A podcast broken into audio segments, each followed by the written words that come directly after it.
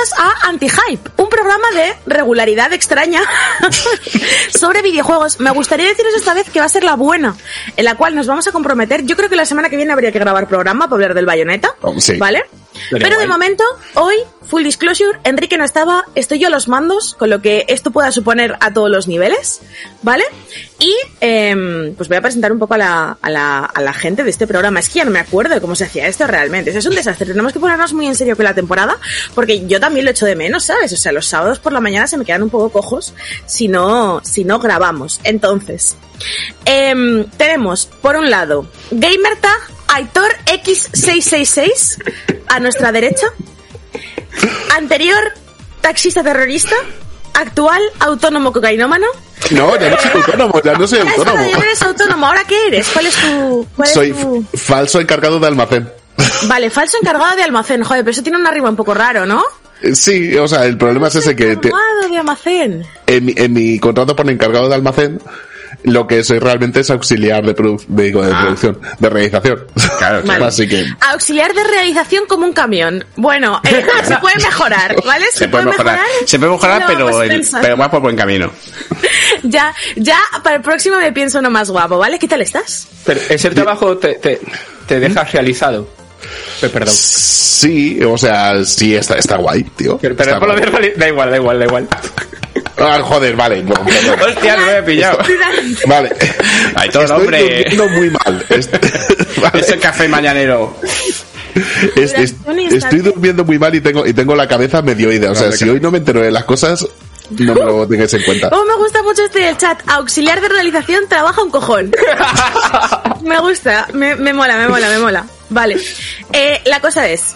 Eh, me ha gustado un poco como el momento en el que Editor se ha pensado que Fran le estaba haciendo una pregunta súper trascendente sobre su vida. ¿Sabes? Sí, en plan sí, de, sí. hostia, pues me realiza realmente, me realiza el trabajo asalariado, ¿no sería yo más feliz? ¿Debería cambiar de carrera? Bueno, pues eh, no le estaba preguntando esto, estaba haciendo un chiste con lo de realización y estar realizado. Bueno, total.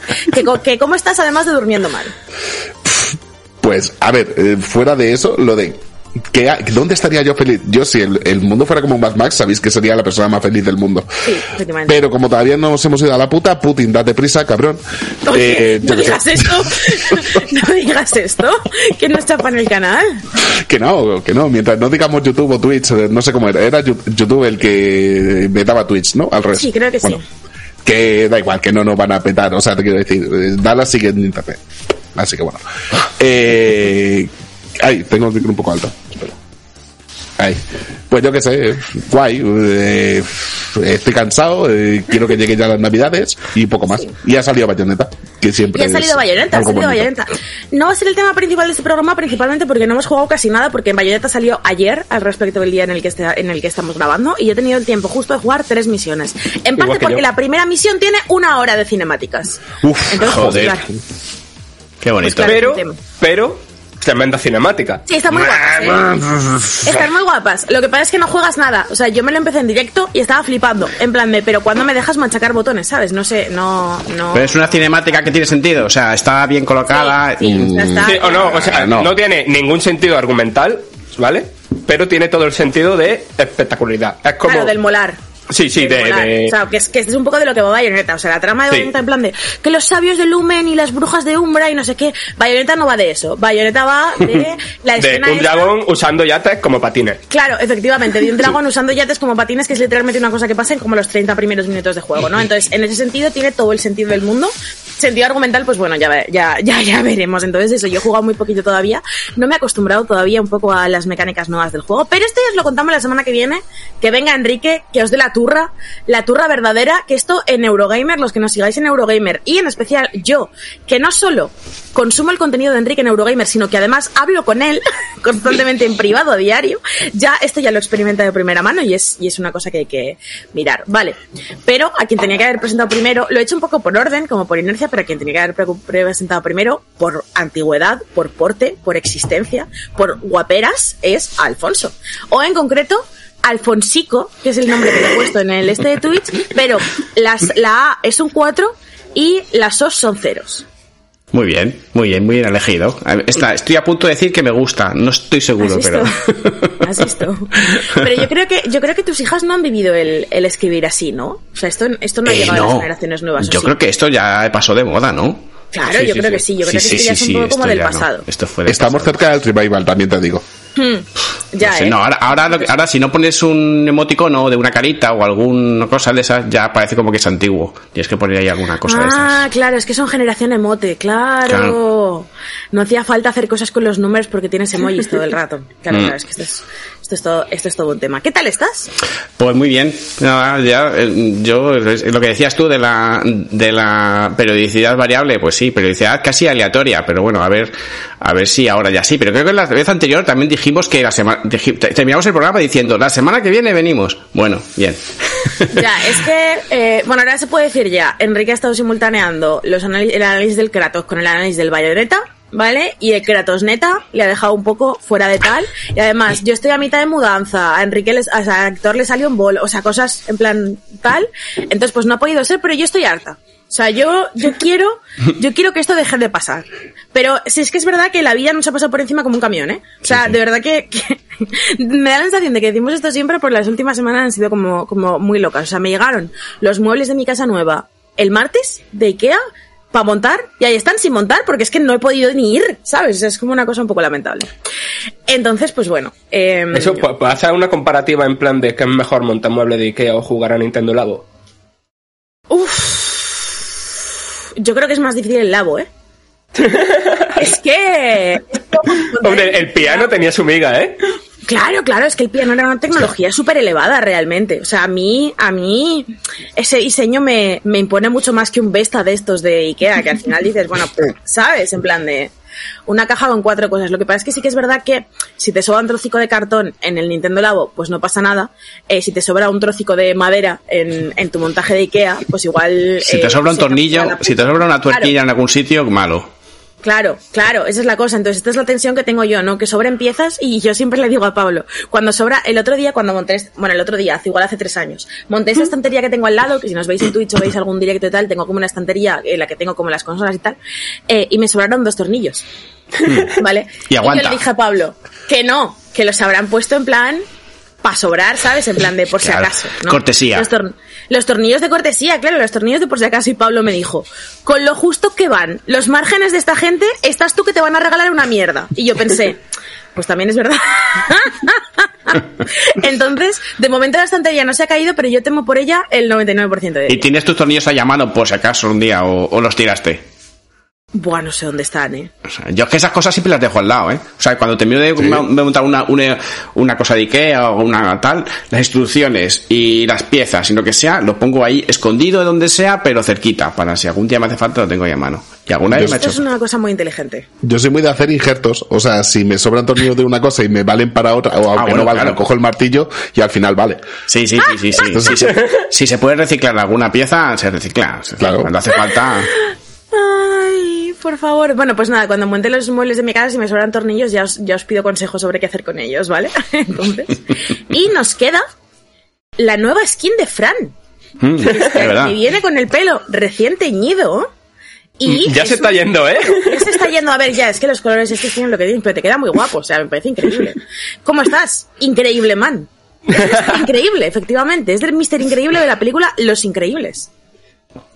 Pe- Peliculón, por cierto. Peliculón. Eh, que no sé, o sea, estoy, estoy bien con muchas ganas de acabar el programa para ponerme con bayoneta. Efectivamente. que no sé, es que hem- hemos tenido como, al menos yo, un mes de no parar de hacer cosas como de impresiones más que de análisis, ¿sabes? Y de un mogollón de viajes y de, y de movidas, en plan de mm, he estado en mi casa menos tiempo que el que he estado en, en, en aviones. una cosa súper importante, ahora os la cuento. Ah, ostras, sí, sí, sí, es verdad, eso fue, se me había olvidado. Es la cosa más importante del programa. Vale, ahora Sí, la sí, sí, sí, sí, sí. Continúa con tu tal y, Y-. Y joder, y esta semana, que ya ha sido como más tranquilo, porque yo no me he ocupado ni del análisis de Bayonetta 3, ni del God of War, ni del Mario Rabbids, entonces ha sido como, vale, ¿cómo se vive sin estar estresado? ¿Sabes? Es como que esta semana ha sido como muy rara porque no sabía cómo vivir, pero en verdad, Oye, eh, no sé.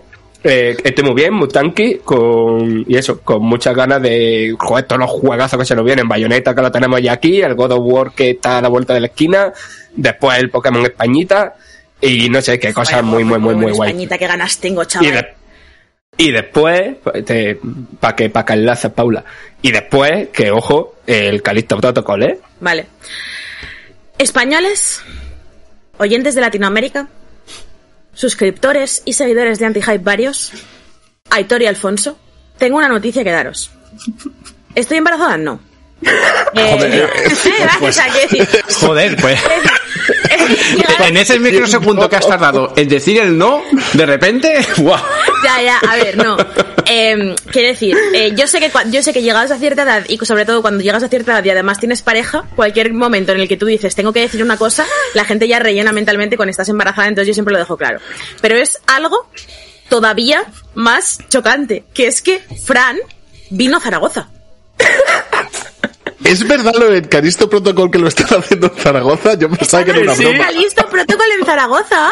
O sea, increíble, ¿sabes? Porque tú vas por ahí y ves avenidas largas con sus mulos, sus carromatos y todo eso, y de repente ves un estudio tu futurista que pone el Taking Distance Studios, ¿sabes? Y dices, ostras, pero que, mm, co- ¿cómo es esto? Y yo entiendo, pues, nada, que aunque los medios de locomoción no sean lo mejor, como es una ciudad, pues, pequeñita, pues no hace falta que haya coches ni nada de eso.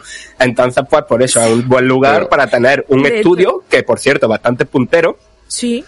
eh, para, para eso, pues para, para vivir ahí y, Claro. y no sé, que sí, que no, no necesita coche, así que da igual que no exista Sí, o allí. sea, de Que yo, yo hay una cosa que no entiendo es cómo se programa tallando en madera.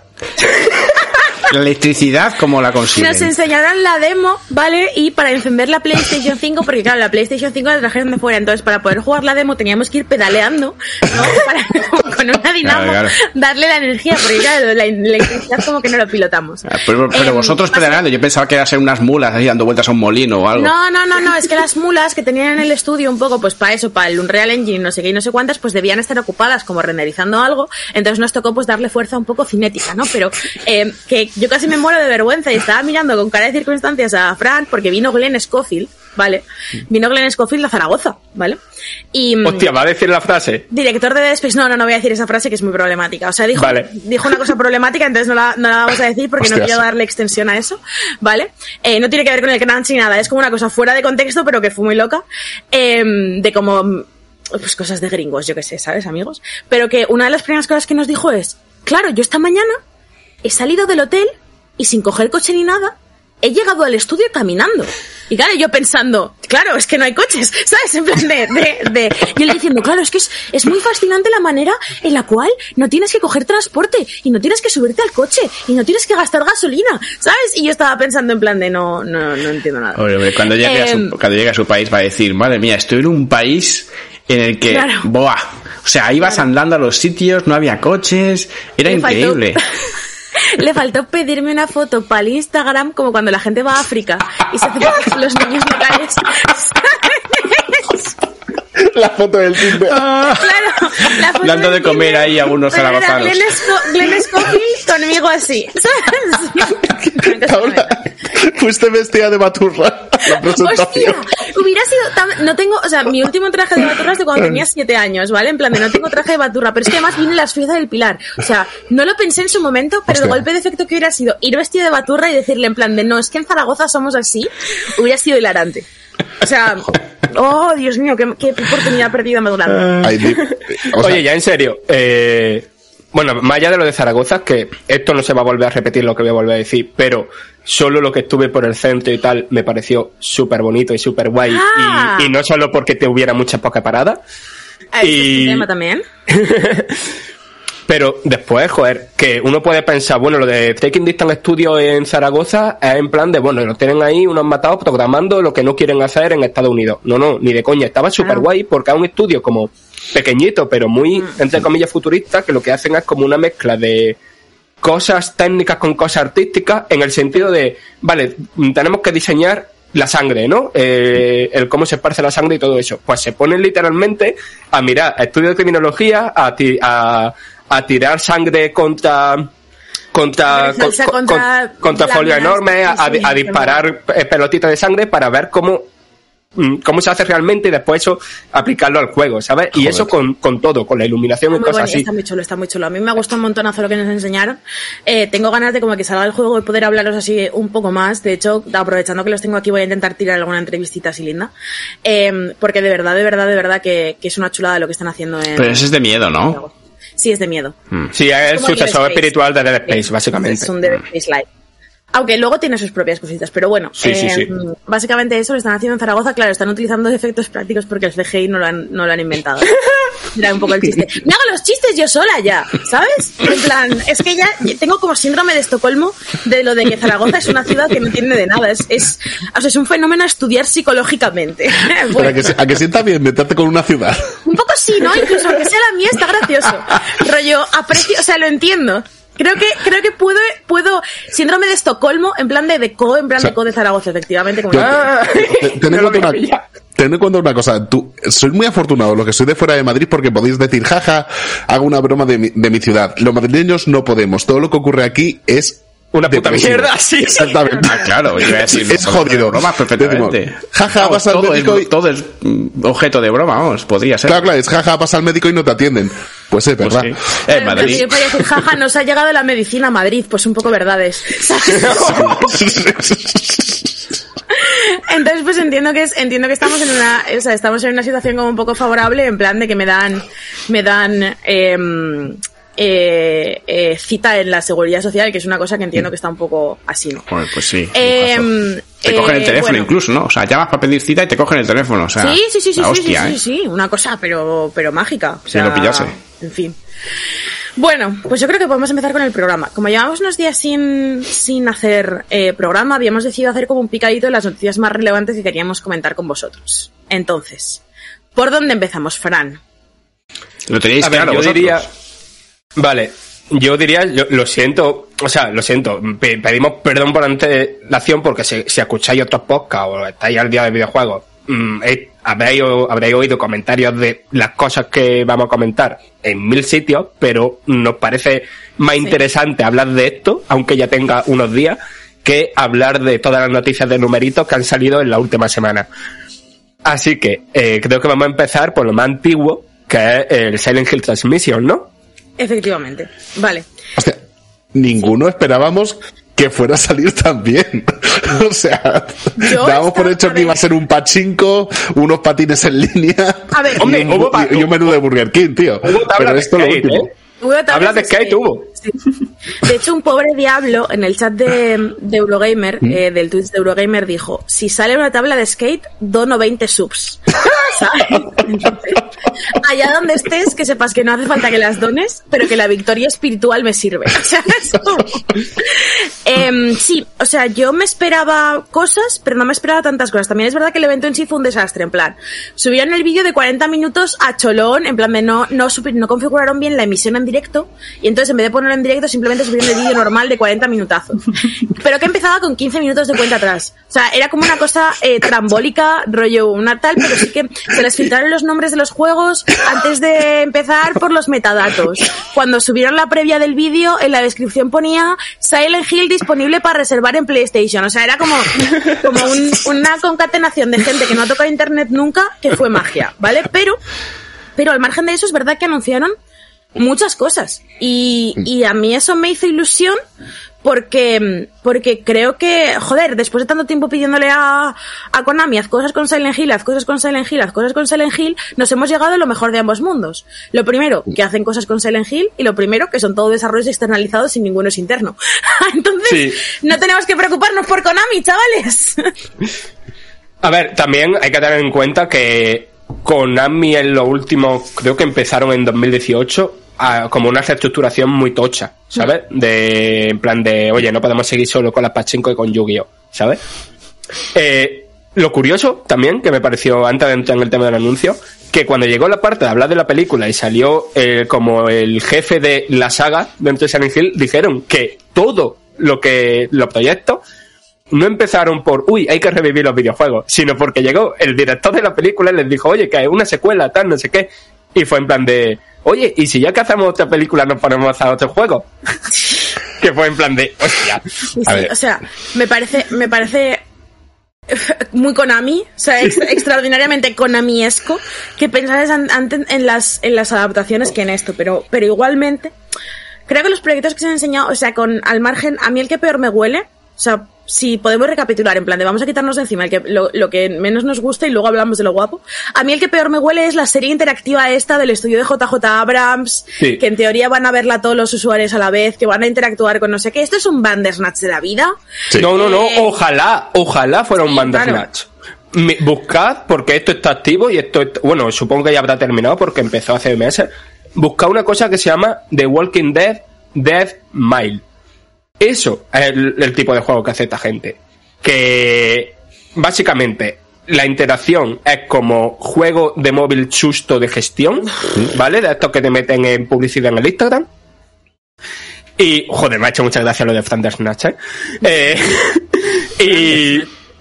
y, y después eh, salen cinemáticas eh, en un programa semanal, rollo como las de un juego de Telltale, solo que las decisiones no las tomas en el momento, sino las decisiones, lo que pasa, eh, tienen que ver con lo que todos los usuarios del mundo han hecho en el juego de gestión de mierda, ¿sabes?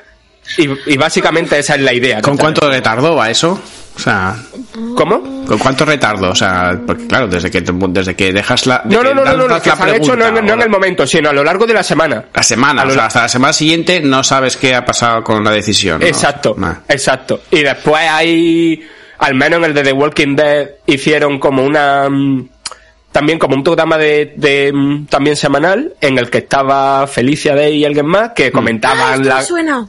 Que comentaban las, la, eso, la, la influencia que han tenido las decisiones de microgestión de básicamente eso son, al menos en el caso de The Walking Dead eh, microgestión no pero después la microgestión de mucha de muchísimos jugadores pues tienen consecuencias a nivel macro lo que pasa es que jugablemente es una mierda como un coco Que es un poco Telecinco, o sea, en Gran Hermano la gente decide a quién echan y luego hacen un programa Sí, hablando de quién ha sí. hecho la gente. Ay, no me gusta nada esto.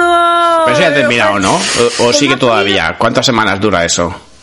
Eh, no sé, es que al menos en el de The Walking Dead era- había varias, eh, anunciaron varias temporadas y todo. Temporadas. Espérate, que voy a buscar lo que, lo que vi. Y- a mí me parece curioso, pero, pero seguro que lo veo y digo una mierda. Pero curioso A ver, para ver. Primer capítulo lo- o algo así, no sé. Esto es lo de siempre, a intentar acercar a la gente que no le gustan los videojuegos o que no quiere jugar a videojuegos al videojuego y pues puede salir bien, puede salir mal. claro, o sea, es, una cosa que a mí me parece bien. Que se Lo paso haga, por el chat de Pero esto, que se haga si no me bien, lo- ¿sabes? Que Claro. no hagas un juego de mierda para intentar que la gente juega videojuegos, claro. no, hace un Bandersnatch que está de puta Claro. madre. claro. Te- Entonces, no sé, o sea, yo me da un poco de el, el tema y eso fue un poco lo que me pareció más roñoso. ¿Qué es lo que menos Mm. os gustó a vosotros? A mí esto, 100%. A mí esto porque si, si no supiera de dónde venían, habría estado súper emocionado porque la idea me mola. Pero como sé lo que han hecho antes, pues en plan de... eh, no sé, mucho tiene que cambiar para que, para que me dé algún tipo de ilusión. O sea, yo, eh, esto me parece como... O sea, me, me- las tablas de skate me parecen más interesantes. Y no, y no hago skate. Ya. Ya. Ya, básicamente eso. Y, Bueno, no sé, y los demás, ¿cómo lo veis? ¿Cómo veis el tema? Yo ni idea, ya te digo que no, no tengo noticia, pero es- me parece que, que curioso de ver, pero no sé, me- creo que no me va a gustar. Creo que no me va a gustar. No, no, pero nos referimos, Alfonso, a de- del evento, que es lo De que... los Silent Hill nuevos que han anunciado, ¿qué es lo que menos te chana? De los Silent Hill, no tengo ni idea. Si yo no soy, si esos Ah, son de juegos de miedo, son si son miedo, juegos de miedo, es tío, verdad. paso. Es verdad que tú no hablas ese idioma, vale. siempre, se me, siempre se me olvida porque por algún motivo te pega que te gusten. Que va, a mis hijas, a mis hijas, sí, sí, a mis hijas Claro, sí le puse. ¿ves? Si le ¿Ves? puse el otro día, le puse amnesia y están jugando a la amnesia. Hostia. ¡Ay, qué bonito! Que la amnesia se siga jugando. Sí, se ve fatal. En una tele 4K, Es feísimo, pero... en una, en una pantalla grande 4K se ve fatal. Pero, Pero yo creo que- es una cosa tan una cosa tan generacional de la peñita que teníamos entre ¡Claro! 15 y 18 años cuando salió que que no sé, o sea, para mí es un juego que marcó mi Total. adolescencia tardía. Total. mm, O sea, ¿Cuándo empieza a molar? Porque es que mm, Nunca. llevan unas no cuantas. claro, es que llevan unas Ah. cuantas avanza y tal y le digo, pero esto está bien y tal. Y de bueno, parece que hay algo y tal. Y no sé, a mí, pero. a mí no me a mí no me gusta no me ha gustado nunca la amnesia pero sí que es verdad que es una cosa como muy generacional de la gente que hemos nacido en los 90 y sabes en plan de cuando éramos adolescentes y empezó el boom de YouTube y todo el mundo jugaba a la amnesia porque te daba sustos y no sé qué el Slenderman también fue muy muy Mm. generacional Em, que pero el Slenderman ahora mismo sí que es insostenible porque llevamos en fin Em, y eso pero eh, lo que me pasa a mí con, con amnesia es que es un juego joder retro review de la amnesia esto no os lo esperáis hoy chavales es que es un juego que construye mucho un susto que luego cuando pasa es una mierda, ¿sabes? O sea, es como, es- esperas mucho y esperas mucho y tienes como tal y no ves al monstruo y no ves al monstruo y cuando lo ves pues te pasa el miedo en plan de, vale, es un bicho feo, pero... Claro, pero la cosa bien. es que, como, que al menos a mí me pasaba que, que si el bicho después era hasta gracioso cuando lo Sí, veía. claro. Pero como haces tanto por no verlo, ¿sabes? O sea, yo literalmente he estado gritando en plan de girando la cámara para no verlo, ¿sabes? Claro. Es, voy a hilarlo con lo que decís. ¿Está en JJ Abrams esto? Un poco sí, un poco sí, o sea, es un poco de, de, de eso, es más, o sea, la amnesia son los amigos que hicimos por el camino, ¿sabes? Es más el Sí. miedo que te construyes que el miedo que da el juego. Entonces, eh, entiendo que a lo mejor las generaciones como más sensibilizadas con, yo qué sé, es que yo sé que la generación de como automáticamente detrás de la mía, eh, eh, uno de sus juegos de terror de adolescencia es el Five Nights at Freddy's, ¿vale? Que esto sí. es una cosa que... Me parece eh, bastante primos- mejor Amnesia. mis primos pequeños, mi no sé Sí. qué, jugaban a Trisca. Entonces, claro, si yo entiendo que tú has crecido jugando en el móvil los sustos del FNAF, pues, pues luego, ¿sabes? Eh, igual la amnesia te parece una mierda, pero me hace como ilusión. Em, ¿Puedes leer el último comentario, comentario Paula? la amnesia es un documental simulando Zaragoza en el futuro. efectivamente. Efectivamente, amigos. Entonces, em, la cosa. La cosa. Oye, ya no tiene nada que ver con el PT ni nada de eso ya, ¿no? O sea, eso es... No, no. No, no, no, no, no, cero, cero. No, Vale, vale. cero, vale. O sea, esto, también hay una cosa muy guay, que es que significa que Konami, o sea, ya ellos no van a hacer nada, van a dejar a la gente hacer las cosas con sus IPs, van a poner el cazo y abre que, lo que hemos dicho mil veces, de qué coño haces que tienes dinero parado, déjaselo a la peñita. Por fin está ocurriendo. Y a ver, a ver cómo sale, yo espero que salga bien. ¿Qué coño haces que tienes una franquicia que cada vez que alguien dice algo de ella Claro. o cada vez que hace niebla en un punto determinado del globo es trending topic en Twitter Claro. no la estás monetizando, ¿sabes? O sea, entiendo que, que es una franquicia demasiado fuerte para que la dejasen tal, pero lo que me moló mucho del evento es como la idea de que no han cogido al primero que ha pasado y le han dicho toma haz un juego, ¿sabes? Sino que han buscado creadores que están muy familiarizados con un terror similar o al menos de- derivativo de Silent Hill. Porque, por ejemplo, em, em, me gustó eh, no fue mi favorito, mi favorito os lo cuento luego, pero me gustó mucho. El, el que está haciendo No Code, que se llama, no Code, que se llama eh, Silent Hill Townsfall, Sí.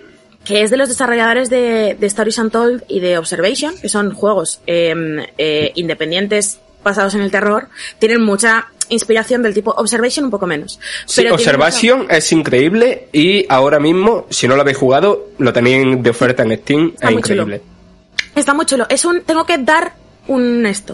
Yo soy muy sensible al, al blur de movimiento y el observation me marea un poco, ¿vale? Entonces, a lo mejor si tenéis problemillas con las cámaras, tenéis que jugarlo con, creo que han añadido la opción para bajarlo un poquito y mejorar el movimiento de la cámara y tal. Pero es un juego que está muy igual porque básicamente es em, como reconstruir una historia en una estación espacial, ¿vale? A través de, pues eso, de las cámaras y de la información que tú te vas encontrando. O sea, tú no estás manejando como un personaje que tú vayas moviendo necesariamente, ¿vale? Esto luego, mm, tal, sino que estás siendo un poco espectador y de ahí vas resolviendo puzzles, eh, hilando un poco la historia del, del juego. Me parece una propuesta súper chula, tiene momentos súper tensos, no es de susto realmente el juego, pero es de, mm, tiene como esta intriga, este, este mal rollete, que tal, y están haciendo por eso Townsfall, que lo que está especulando la gente es que Silent Hill Townsfall es la historia de cómo Silent Hill llega a ser Silent Hill. ¿Sabes? En Uf. plan de como una especie de historia de origen de Silent Hill. Bueno. A mí me parece guay y tengo muchas ganas de ese proyecto porque, eso, eh, Observation está guapísimo. eh, el 8 nunca lo llegué a jugar, pero siempre me ha dado mucha curiosidad. Eh, Está muy guay. O sea, la gente le metió un poco de palos porque sí que es verdad que es irregular, ¿vale? En el sentido de que hay. eh, historias más buenas que otras, digamos, dentro de Stories Untold, ¿vale? Pero igualmente me parece que, que, mm, no sé, tiene muy buena inspiración del terror de los, de los 80. Es que son, si no me equivoco, son cuatro juegos. O sea, son como cuatro juegos pequeñitos metidos en la misma experiencia. Entonces, ¿qué pasa? Con esta- pues con estas cosas siempre pasa que, eh, pues cuando metes, digamos, rollo eh, recopilación de relatos, pues hay relatos que son más buenos que otros. Pues esto es exactamente esto. Pero hay dos en concreto que ahí me parecen súper buenos. Los otros dos me parecen más normalitos. Pero, pero los dos buenos pienso en ellos mucho. Vale, pues mientras hablamos me lo voy a instalar porque es de estos juegos que vieron en Epic Games, así que me lo estoy instalando. Sí, este lo han dado en, lo han dado en Epic Games en varias ocasiones. También se ha puesto ahora mismo cuesta, o sea, el precio base del juego son 9 euros, ¿vale? Vale. Eh, y de hecho en Steam hay un pack en el que os podéis coger los dos del estudio por, por como 15, creo que lo vi el otro día, eh, porque le fui a regalar la Story Santola a alguien. Eh, y eso, creo que es, es una pieza muy experimental, pero creo que Pero es que eso es lo guay, es que a mí lo que... O sea, mm, evidentemente como juego único, creo que no es lo que más me ilusiona, pero lo que más me ilusiona es lo que comentaron, que esto es como el primero, ¿sabes? Como que quieren Claro. dar la saga a gente que haga cosas experimentales paralelas. No que te hagan un Silent Hill 5, pero sí que te hagan un... Eso como spin-offs que exploren distintas vertientes de, del terror, ¿sabes? Claro. Y, de, y de lo que significa Silent Hill. Y eso me llama más la atención que, que no sé, que por ejemplo el remake del, del 2, que también me llama la atención, ¿eh? Me llama mucho. Ahora hablamos del remake del 2, pero a mí lo que me gustaría decir es que no Code en el estudio, a pesar de que, o sea, además de que salió en el, este, el evento del pavo del estudio diciendo, mira, es que yo hago videojuegos porque es que me echan a Silent Hill que lo flipas. O sea, como que, que también me parece como un poco de crédito. Me se Em, nota en The Medium también, ¿eh? Sí. Yo creo que si algo, yo creo que si algo está, eh, o sea, si algo está probado con no code, es que ideas sobre cómo hacer terror en los videojuegos tienen que flipas. Luego, no todas aterrizan, ¿vale? Y esto es una cosa que es inevitable que pase en, en determinados ámbitos. Pero la cantidad de ideas que te puede llegar a soltar un Silent Hill de esta gente, no sé, yo creo que podría estar muy bien. Luego el remake de Silent Hill 2. Ahí es donde tengo más, más dudas y más preguntas. A pesar de que me ilusiona muchísimo, ¿eh? Pero si os soy Sí. sincera, si os soy sincera, lo que hice, o sea, cuando anunciaron el remake de Silent Hill 2, yo vi el tráiler, me giré a Pablo y le dije, lo tienes para la Play 2, ¿verdad? Y me dijo sí. Y dije, vale, lo jugamos en una puta tele de tubo. ¿Sabes? O sea, en plan de me apeteció más. Quitarme el miedo que siempre he tenido. Yo nunca he jugado Silent Hill 2 porque me da miedo que me muero. En plan de, de en algún momento de pequeña, como que lo intenté jugar, me dio un caballo que flipas y le he cogido como mucho trauma, entonces nunca lo he jugado realmente. Em, me dio más ganas de jugar el original, pues que tío, el trabajo de Bluebird en los últimos años ha sido tan, Irregular.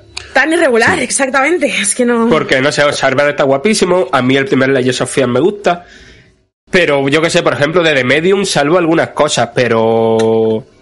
Medium como, como, Igual. no. Lo, o sea, Sí, lo peor exacto. de The Medium, lo peor de The Medium es que es un juego que ciertas cosas de las enfermedades mentales y tal las trata tan mal, o sea, en plan de, de tiene como cosas tan narrativamente cargadas en ese sentido al respecto de, es que tampoco os voy a spoilear de Medium por si algún día os da por ahí, ¿no? Que al final tal. Pero, pero no sé, o sea, tiene cosas con las que me parece que es un poco insensible en pos del terror. Eh, y coger un juego con un contenido tan jodido como Silent Hill 2, o sea, se dice mucho esto y se suele Pero decir tampoco plan- van a cambiar la historia ni van a meter cosas que no estén en el original, ¿eh? Claro, pero ¿cómo las, ¿cómo las van a tratar? ¿Sabes? Esta es la duda que yo tengo, en plan... Como en eh, su día, seguramente. Yo hay un pro, un problema y no sé si es ya un indicativo de algo. La cara de persona triste y jodida que tiene James. O sea, han cambiado completamente al personaje y ahora es como una como una persona que la ves y está atormentada, o sea, que es se- que ya se le ve jodido. Y antes no era tan obvio. O sea, no sé si eso va a tener algo que ver de que el juego va a ser como mucho más directo, no tan sutil como era el 2. No sé. No, o sea, no sé, ya han no sé- dicho no sé que... si, si me, si me estoy explicando. Sí, sí, sí, pero que Konami los tiene atados en corto, básicamente. Mm. ¿Sabes? O sea, no, no le van a dejar hacer un cambio en, en narrativo ni demasiado cambio jugable, más allá de lo que hemos visto de lo de la tercera persona y tal. Yo tengo muchas ganas de este remake. Eh, Yo también. Mm. hmm, me, me parece que en algunas cosas de lo que se ha visto, todavía evidentemente lo que hemos visto no es al nada final, eso hay que tenerlo siempre en cuenta. Pero me parece que hay gráficamente tiene cosas increíbles y cosas eh, que son en plan de que feas, ¿sabes? Feas directamente, Sí. no, no, no, no sé. Pero a mí antes he dicho que lo que más bajona me dio del, de la presentación fue lo del eh, Silent Hill Ascension este, no. A mí lo que más bajona me dio fue que, claro, este, este Silent Hill 2 Remake va a ser un juego distinto a Silent Hill 2. La percepción de la gente hubiera cambiado tanto, tantísimo si al final del streaming hubieran dicho, oye, que aquí tenéis o que estamos haciendo- trabajando para que tengáis los Silent Hill 2 origi- el Silent Hill 2 original y Claro. el resto de la saga original en las plataformas modernas, aunque sea tal y como la sacamos en su día. Hubiera cambiado tanto la eso, la, la percepción, porque ahora mismo es en plan de no se puede jugar Silent Hill 2 de ninguna manera, l- entre millones de comillas, legal. Eh, y, y la y la única alternativa es jugar un remake de Bluebird Team. Pues evidentemente hay gente que, que se mosquea. Claro, pero no fue. Es que, es que igual me estoy equivocando con otro juego. Que habían perdido la ROM original y por eso todas las. Eh, to- eh, joder, remake, no. Eh, todas las rem- las remasterizaciones tal que salieron eran un Cristo sí, de cuatro de un Cristo cojones. porque el código, a saber qué cojones han hecho con Claro. él. Sí, era un poco esto. Pues nada, yo es eso, eh, tengo ganas de ver, porque si han vu- vuelto a meterse aquí es que venden y creo que lo tienen que intentar hacer un poco bien. Ahora, yo Sí, creo que va a sí, salir un buen sí. juego. Sí, sí, seguro. Yo O sea, que- creo que sí. O sea, igual no tan especial como, como el original, pero creo que tiene que salir algo bueno, por lo menos para, eh, no voy a decir tan bueno como eh, los, los Resident Evil, o sea, los remake que han hecho, pero algo para... Yo tampoco lo jugué en su momento, o sea, no lo jugué entero en su momento, porque me daba un miedo tremendo. Y eso, quiero entrar, pero es que ahora un juego de PlayStation 2 tal, me da un poquito de pereza. Entonces, a ver, a ver cómo sale. Ya, yo, yo tengo muchas dudas al respecto de cómo va, cómo va a realizar, o sea, cómo va a reaccionar el universo, ¿vale? En plan de cómo el, el panorama cultural actual a ciertos temas de Silent Hill, ¿eh? O sea, es, es un miedo muy real que tengo porque mm, me lo rejugué relativamente recientemente y hablando de, mm, de, em, del juego con Pablo, Pablo me dijo, joder, es que cuando te das cuenta de lo que pasa de verdad en el puzzle del piano del primer Silent Hill, y hostia, ¿eh? Em, son temas muy duros y muy complicados. O sea, es que no lo, no lo quiero decir porque hay, es, hay cierta cosa en que lo descubras tú, ¿no? Pero, pero mm, em, es una historia de abuso infantil, esencialmente, ¿vale? Y, y joder, hay ciertas temáticas en, en Silent Hill y hay ciertas cosas de las que habla y hay ciertas cosas que trata que son bien jodidas y que no sé cómo se van a recibir a día de hoy. Porque me parece que Silent Hill contó un poco con el beneplácito de esto en su momento, con este rollo de, bueno, son los videojuegos, los videojuegos hacen su Sí. cosa, los videojuegos nada nos importan. Pero los, ahora que los videojuegos están un poco como en la conversación general de la cultura, em, no sé, es que yo realmente no sé si a la gente le va a parecer problemático. Si el tratamiento- esto es una cosa que me preocupa. Eh, Si el tratamiento yo es el que mismo, si, si- si es idéntico, tú ves problema. O sea, van a tener que Yo modificar el el 2 no lo he tono. jugado, ¿vale? O sea, yo el 2 no lo he jugado. Pablo me ha dicho que él ve problemas por todos lados, ¿vale? Que él sí que lo ha jugado mucho, pues es un juego que le gusta mucho. Pero yo el 1 sí que lo he jugado. Y yo en una adaptación directa eh, del 1 veo muchos lugares en los que van a salir artículos de Kotaku en plan de ¿por qué mm, Silent Hill banaliza esto? ¿Sabes? Cuando en verdad no es lo que pretende, ¿no? Pero como un poco esto. Entonces, a mí eso me, me preocupa, o sea, no, no quiero sonar facha, o sea, mi, mi primer, o sea, mi principal eh, eh, preocupación con esto es sonar como, es que ahora ya no se puede hacer la vida de Brian, ¿vale? O sea, no quiero ser esta persona en absoluto, pero sí que es verdad que creo que hay, que son temas que, sobre los que ahora mismo hay como, eh, más opiniones y más, sensibiliza- más sensibilización y más escrutinio sobre cómo se traman. Entonces, es ahí donde me da un poco de cosa lo que, lo que puede hacer Bluebird. Pero aún así tengo unas ganas que me muero, ¿eh? De hecho, una de las primeras cosas que voy a hacer cuando me mude va a ser subirme mi tele de tubo y jugarme el Silent Hill tumbadita en el suelo como jugaba la consola cuando era cría y es que me va a parecer... Pero yo creo que aunque trataba esos temas, nunca los ha tratado como, como, como con falta de respeto. No, no, a mí, a mí en el Silent Hill, yo te digo, o sea, mm, mm, me parece que está bien. O sea, de- dentro de que evidentemente es un... O sea, son unas, unas cosas que están hablando de los horrores de la mente humana y de, de, de lo que puede hacer las personas a otras personas, ¿no? Pero, mm, pero sí. Y podemos hablar del mejor juego anunciado, que es Silent Hill F. Vale, yo quiero que cuando acabes tu discurso, abre Steam y me compre alguno de estos juegos que no se pronuncia. Vale, Así perfecto. que te Vale, dejo. A ver, la cosa es, eh, eh, la movida es que anunciaron Silent Hill F, que es un juego del que no sabemos prácticamente nada. La gente ha dicho que este a lo mejor podría ser el que fuera más parecido a, a Silent Hill eh, 5. No se sabe, estuve especulando. Hombre, eh, la F es de Five, ¿no? Claro, ese es el tema, pero a lo mejor no lo es. Es que, es que yo no estoy segura de que sea de Five. O sea, puede serlo, pero mm, lo que sí que es verdad es que em, básicamente va a, o sea, como que continúa el universo Hill después de Downpour, ¿vale? Entonces entiendo que en ese sentido sí que podría ser tal. La cosa es que, eh, claro, yo perdí mi mierda cuando estaba viendo el, el streaming, ¿vale? Em, y leí el nombre de Ryukishi07. Y luego vi en Twitter un vídeo de gente reaccionando a esto y Tiene nombre de jugador de counter, ¿eh? Claro, era la gente que la polla, en plan de, de, pero ¿por qué este pavo no usa su nombre real y ha usado su gamer tag? ¿Sabes? O en plan de, de en plan de, pero este pavo quiere que le añadamos Steam tal. Vale, Ryukishi07 es eh, probablemente una de las personas más importantes de la historia contemporánea de las visual novels, ¿vale? Eh, es un autor que básicamente empezó haciendo sus cosas de forma independiente eh, y, y mm, gratuita en un principio incluso y, y de en, en, entornos como, como fans, ¿no? De creación fan y de fanzines y tal. Entonces siempre ha utilizado su nick de entonces y es su nick de entonces. Sabemos cuál es su nombre, pero da igual, nadie lo usa, aquí le importa, ¿no? Bueno, de hecho no sé si creo que se sabe canónico. Hay especulaciones, pero estoy bastante segura de que no. Eh, de hecho, Ryuki, eso es una, es una referencia a Final Fantasy VII, su nick. Esto es una cosa como muy de zona foro Mary Station. Vale, eh, la verdad es que Ryukishi07 es el autor de Higurashi y de Umineko. ¿Vale?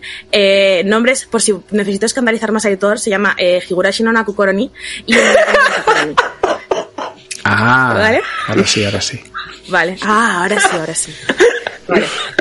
Bueno, eh, básicamente son, son dos visual novels de terror, eh, cada una de ellas estructurada en ocho capítulos, eh, y que juegan mucho con, o sea, son, son probablemente las piezas de literatura más locas que he leído yo nunca. O sea, es que, de verdad que, eh, tanto, o sea, eh, no sé, no sé, es que he hablado mucho de esto, entonces no sé, no sé ni un poco de, de por dónde empezar, ¿vale? Pero voy a explicar. Empieza como mmm, si no le estuviera hablando a nuestra audiencia, sino que le estuviera hablando concretamente a Aitor.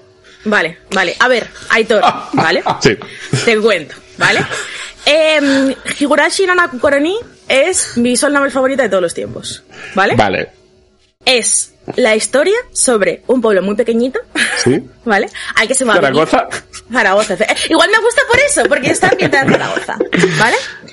Eh, en el cual, eh, eh, pues un chaval se va a vivir allí, ¿no? Como que sus padres se mudan allí y él se muda allí. Sí. Y entonces él pues empieza a ir al colegio, entonces como es un pueblo tan pequeñito, es como que el, que el colegio no tiene distintas clases, sino que todos los niños de distintas edades están en la misma clase con la misma profesora, ¿vale?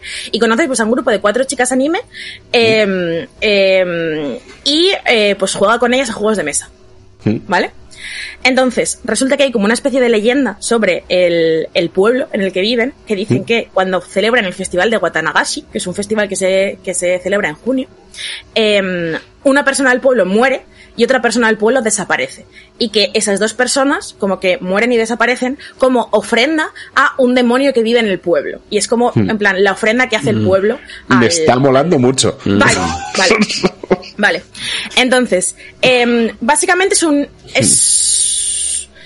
Es medio de, medio de terror, medio murder mystery, ¿vale? Va un poco a ratos, pero básicamente la estructura de la visual novel es em, un trozo slice of life en el que los personajes hablan, se relacionan, se conocen un poco más y no sé qué, luego se prende la mierda, ¿vale? Eh, pasan las muertes em, y eh, el resto se centra un poco en descubrir qué es lo que ha pasado o intentar eh, entender lo que ha pasado. Una de mis cosas favoritas del primer capítulo de Higurashi es que es un juego, o sea, es una visual novel sin decisiones. Es darle a la A y leer Sí. lo que pasa. Es literalmente una puta novela con imágenes de fondo, ¿vale? Eh, pero cuando tú empiezas el juego, eh, te po- hay una pantalla que te pone, esto es un juego extremadamente difícil, ¿vale? Eh, Es normal que no lo sepas resolver. Es un juego mega difícil que lo flipas, ¿vale? Porque la concepción de dificultad de estas novelas visuales no es como dificultad de habilidad. Es que tú resuelvas el misterio de lo que está pasando. Y tardas los ocho capítulos prácticamente en, en, en resolverlo. Pero tiene una manera de, primero, de aprovechar este entorno rural, medio urbano, en el que todo el mundo se entera de todo, en el que hay como un montón de cosas no dichas, em, que todo el mundo sabe pero que no te cuentan porque eres un outsider y no sé qué. Esto lo aprovecha súper, súper, súper bien. Tiene unos factores de terror psicológico y sobrenatural, como de hacerte dudar constantemente de si lo que está pasando es una cosa real o es una cosa sobrenatural que realmente tiene que ver con los demonios y tal, o si es conspiratorio, que es, es una puta maravilla y la manera en la que se resuelve todo tiene tantas, o sea, está extraordinariamente bien escrita para que al final todas las piezas encajen perfectas y te des cuenta de que todo estaba ahí desde el principio, pero tú no sabías verlo. Y es, o sea, es de verdad Pero es la mejor cosa. ¿Resolverlo Tengo- es tengo una seguir leyendo o tienes que resolver realmente algo? Tienes que leerlo, lo que pasa es que cuando Ah, vale, lo sí, lees, como dice que tienes que resolver y entendiendo complicado y de- un poco las cosas. Vale, vale, Sí, pero es como si es complicado de resolver antes de leer el final, ¿no? O sea, es eso. Yo tengo una pregunta para, eh, bueno, leer, jugarlo, leérmelo. ¿Hay chistes de bragas y de, y de gente sacándole la nariz? Ese es el problema. O sea, Sí, em, uf.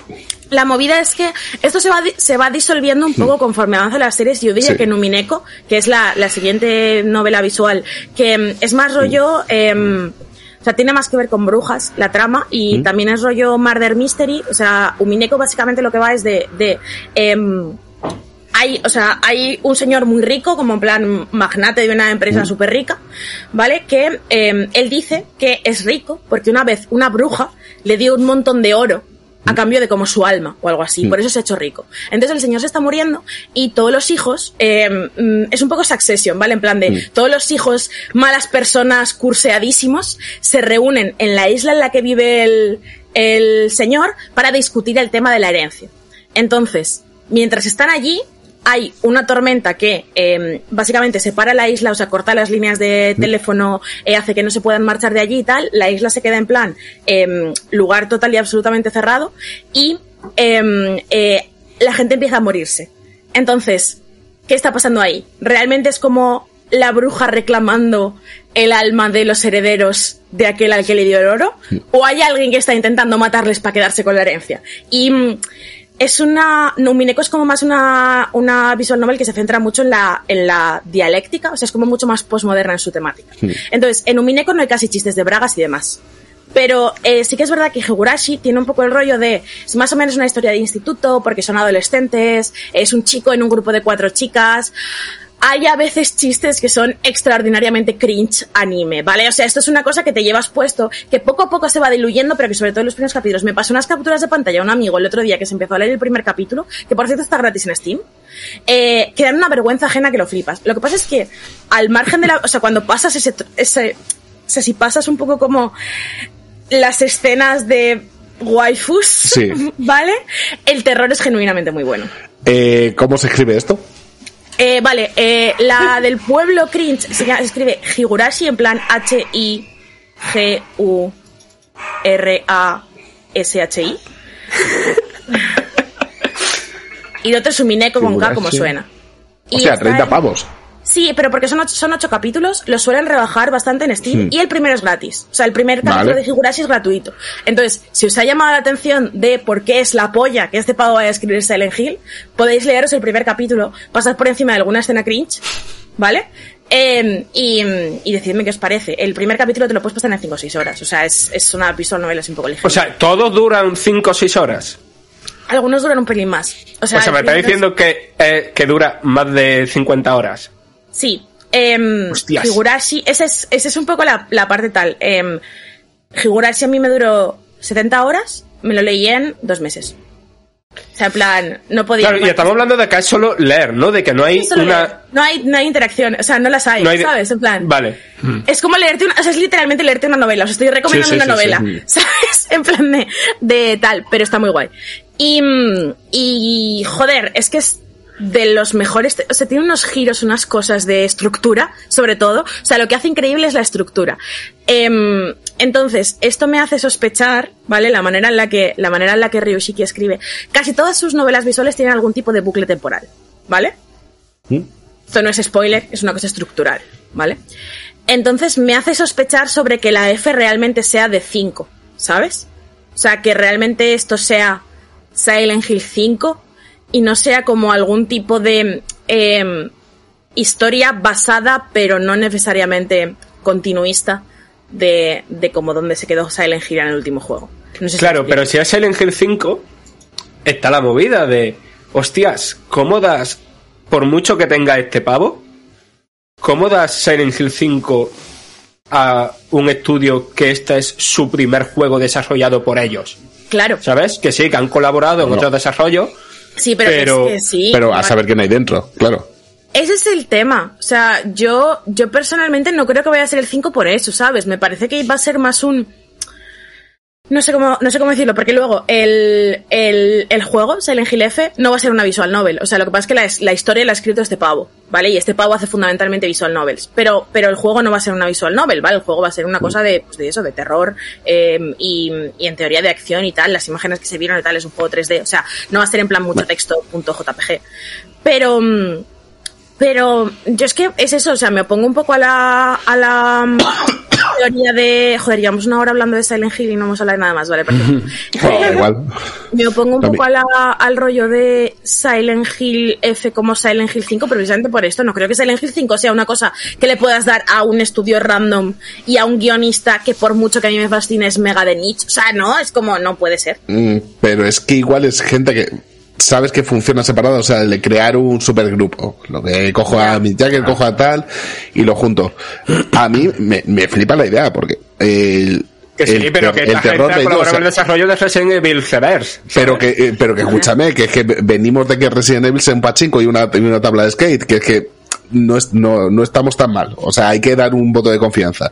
Pero a mí lo que me flipa de este juego es el terror bello, el terror como en Midsommar, de Claro. lo que claro. estás viendo es pre- precioso, pero estás en todo momento incómodo, estás mal porque sabes que hay algo jodido por la, por la, por detrás. Y En la- me la flipa, escena, me flipa. O sea, en plan, como, como persona que sufre de tripofobia, la escena esa en la que salen los brazos así todo blanquitos, todo perfectos y de repente se llenan de agujeros. Mm. Sí. O sea, literalmente en plan, eh, he tenido pesadillas con esa escena, ¿sabes? Es que es una Mm. cosa que a mí me, me... Y es eso, ni siquiera es un gore súper explícito o es una cosa como de horror de te salta Mm. un monstruo a la cara, ¿sabes? Es, es una inquietud que es que es lo que hace perfecto Higurashi. O sea, por eso creo que Ryu- Ryushiki va a entrar aquí como un camión, porque es que el, el, la normalidad inquieta, la, la normalidad que acaba siendo más jodida que el monstruo de la amnesia, ¿sabes? Eh, creo que es su punto fuerte y puede hacer un guion, luego a ver cómo funciona el juego, porque tal, pero creo que a nivel de historia el juego puede ser la leche. Entonces, Y es lo que puede devolver Silent Hill un poco a nuestros días. O sea, Claro. el miedo de Silent Hill es maravilloso, es perfecto, pero es un miedo de los 90. Claro.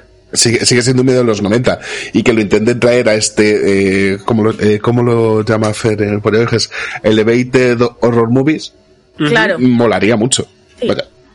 Yo también lo veo así, no sé. O sea, la cosa es que individualmente cada proyecto que han presentado me interesa por una cosa distinta. Luego eso, la, la secuela de la peli de Silent Hill va a molar también, ¿vale? O sea, era por no dejar de tenernos la peli, pero la peli va a estar muy guay. Pero mm, eso como que, que me ilusiona que creo que, joder, uno de los tres juegos me tiene que flipar. Estadísticamente, ¿sabes? En plan, igual no me turbo flipan todos, pero uno de los tres al menos. Mira, yo aunque sea solamente porque le den Metal Gear a, Sangre Nueva, a Kojima le quiero un montón. Pero quiero ver qué puede hacer otra persona con Metal Gear yéndosele mucho la flapa. O tirando Claro. más hacia el indie, haciendo algo, entre mil comillas, como Dead Stranding, de ya no tenemos ninguna ligadura a lo que había antes. A ver hacia dónde vamos, o con Castlevania, o con mil cosas que tiene Konami.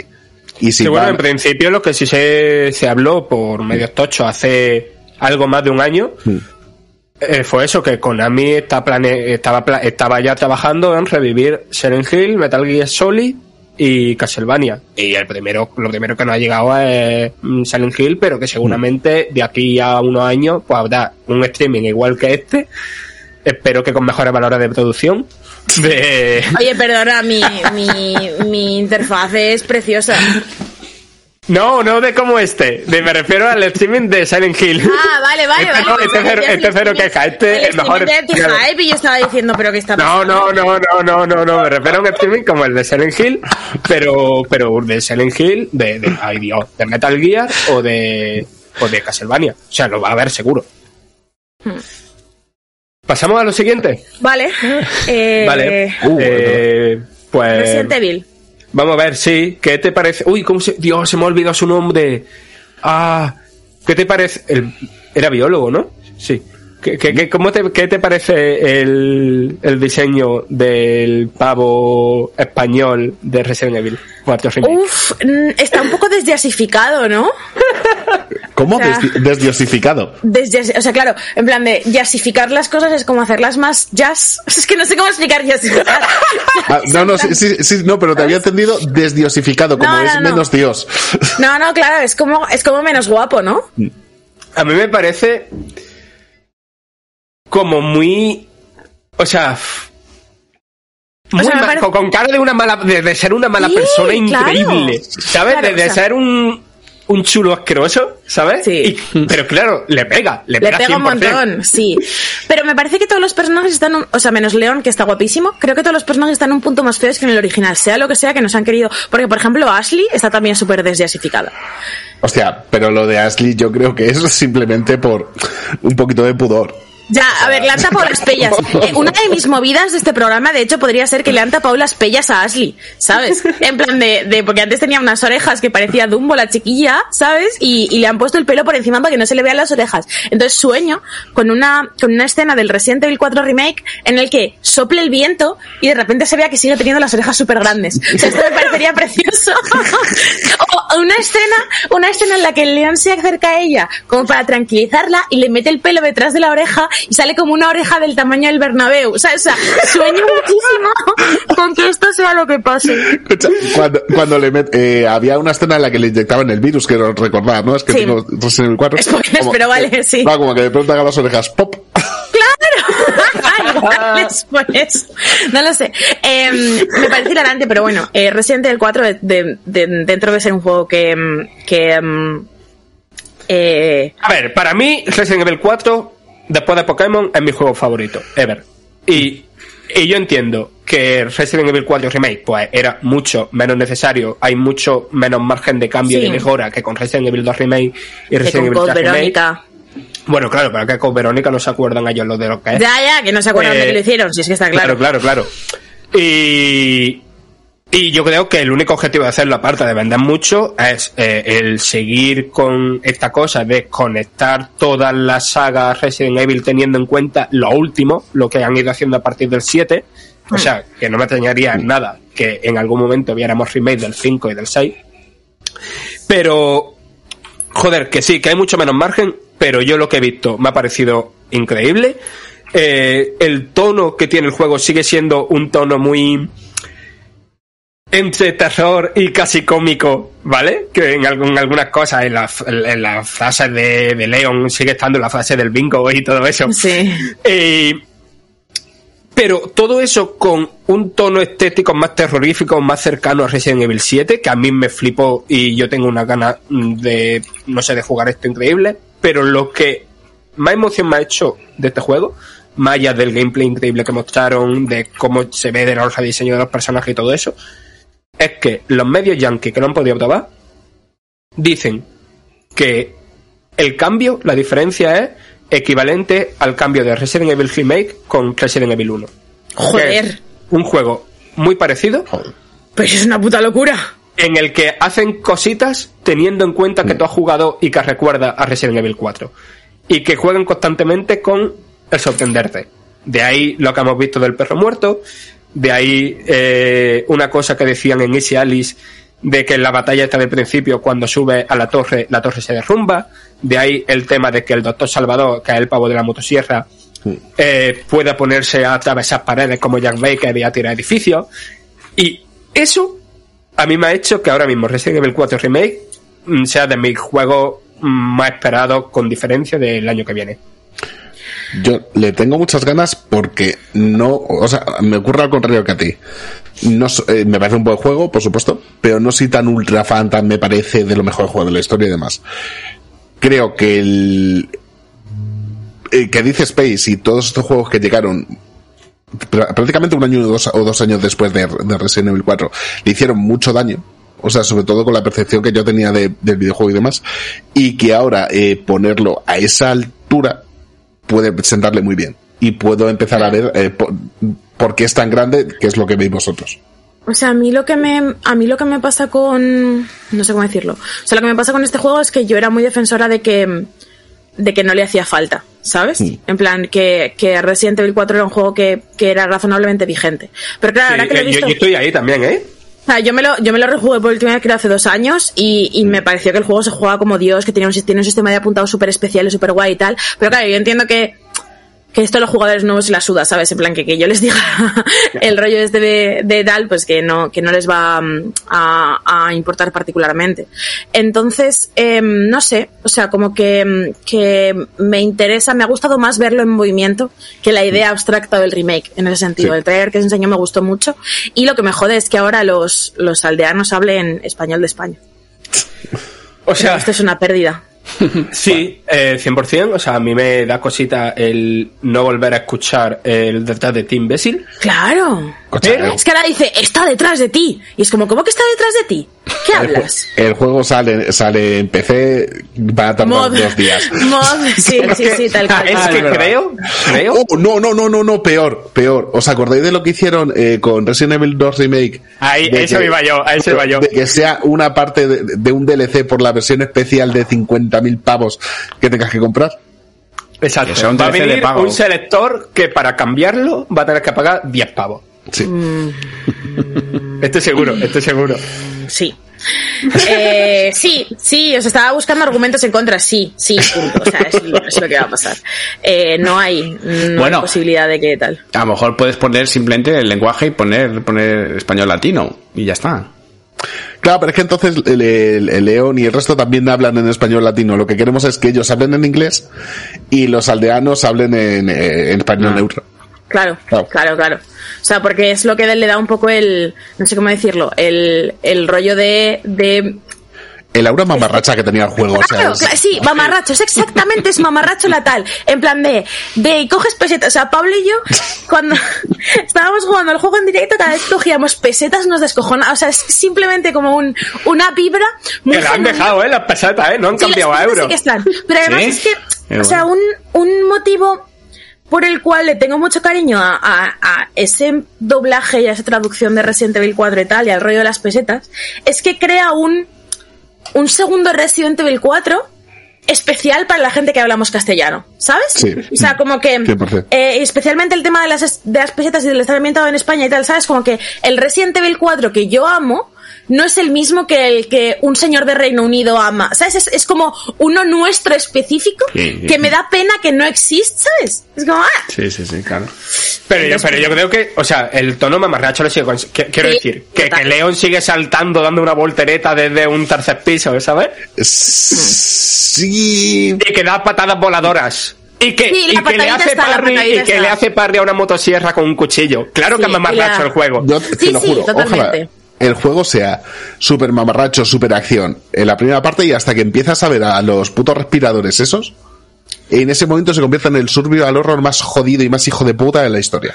Yo creo que va a ser 100% mamarracho también. O sea, en plan de, aparte de que tiene cositas de dificultad, que ojo, el Resident Evil 4, ¿eh? Pero em, yo creo que también va a ser mamarracho, pero es eso, como que creo que vamos a experimentar el mismo mamarracho que el resto del mundo, cuando yo lo que quiero es el mamarracho, o sea, como Pokémon Españita, ¿sabes? O sea, independientemente de cómo esté Pokémon Españita, el Pokémon Españita que vamos a jugar en España o en países de habla castellana o que estén un poco en contacto con, o sea, que entiendan las referencias de los memes y tal, va a ser uno total y absolutamente diferente al de los juegos en habla inglesa. Y esto pasa tampoco, ¿sabes? Que, que me da pena dárselo. En plan de, joder, tenéis un montón de juegos ambientados en Reino Unido, en el cual veis solo vosotros los chistes, tenéis Claro. como mil millones de juegos en vuestro estado de Estados Unidos que sea, dejadme el que es de España a mí. Hay Claro. como tres, ¿sabes? Ah, Tengo el ejemplo perfecto. Eh, Toy Story 3, cuando resetean a Buzz Lightyear, en el resto del mundo hablaba español, eh, ¡Claro! español, su- eh, español de España, súper neutro, súper tal. Claro. Aquí pusimos al puto cigal a doblarlo. O sea, Es ese es- tipo de cosas, claro. ¿sabes? Entonces es como, em, ¿es eso o el, el, el capítulo de Pokémon en el que el Team Rocket habla en andaluz? Hostia, ¿eh? ¿cómo? O sea, hay un, hay un capítulo en el que van vestidos como de flamencos, ¿vale? Entonces entiendo que en el doblaje como en inglés o lo que sea hablarían español o pondrían como así un poco acento. Entiendo que para los estándares y tal pues igual hablan en mexicano o algo así, Sí. porque ya sabes que en este momento el anime pues tal. Pero aquí hablan en, andaluz y, y Meowth dice Arsa bien dicho, ¿sabes? Y es que me parece muy gracioso. Entonces eso, ¿sabes? Como que... Que joder. Estoy harta, en plan de, de eh, no hago más que, no hago más que leer a gente diciendo, es que para la gente que vivimos en La ambientación de este juego de terror es muy específica porque esta chocolatina que sale en el fondo es no sé qué, ¿sabes? Y para cuatro juegos que hacen eso de España me van a quitar el doblaje Resident Evil 4. Pues no me da la gana, este me enfada.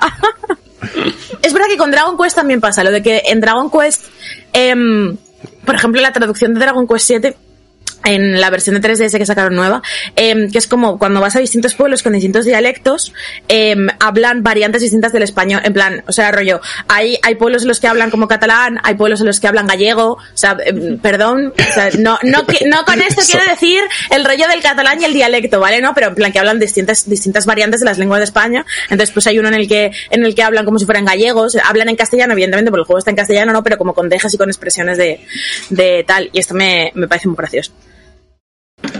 Bueno, pasamos al siguiente remake. El remake del Witcher. Este va a ser rápido, pues eso luego en llamas. Sí, a ver, aquí la cosa está, por un lado, en que es uno de los tres proyectos en los que estaba CD Projekt, que se confirma que eh, CD Projekt está como, como de apoyo, supervisión, ¿no? Mm. Que, que es un estudio tercero. Eh, que yo creo que de todos los remakes que hemos hablado, probablemente este sea el más necesario, porque Sí, sí. The Witcher a nivel. The Witcher a nivel jugable en, en 2007 creo que salió, eh, ya era, al menos en combate, una mierda como un coco. Sí.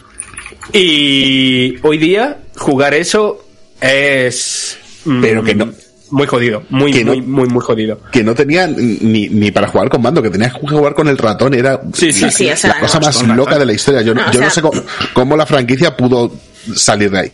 O sea, yo ese Pues con juego el lo jugué y dije, Con el no puedo. Ya, pero ¿cómo les dieron dinero para hacer el 2 después de haber hecho el combate del 1? Pues Eso porque, porque aunque no te parezca, yo creo que tuvo éxito, ¿eh? Yo Ah, creo sí, que sí, sí, tuvo sí, éxito. pero que por eso digo que es que, eh, a ver, entre flagelarte y jugar al, al combate del Witcher 1, igual prefiero flagelarme. Pues yo he jugado, yo lo he jugado y no hace tanto tiempo, ¿eh? Joder, tío, Y- pues. En la, en la escala de juegos que han envejecido como la mierda y juegos que son relativamente recientes, yo creo que el Witcher está en el punto más alto de colisión de ambas cosas. ¿Sabes? En plan de, es el juego más reciente que peor envejecido. O sea, no, tan- no es tan reciente, ¿vale? Pero en plan, de ese rango de tiempo, yo creo que es uno de esos que si te decía alguien, me juego el Witcher 1 y es como, no, por favor. Porque, porque no, ese, incluso, yo qué sé, yo le digo a la gente que se juega el Devil May Cry 1 en plan vainilla, ¿sabes? Rollo de, da igual, es que está muy guapo el juego. Pero es que con este no lo puedes hacer, porque es que es, tiene muchas cosas. Entonces sí que creo que el remake es relativamente necesario. No sé qué tal les irá a CD Projekt, eso sí, con, como estudio de apoyo en vez de manejando ellos el cotarro. Igual mejor.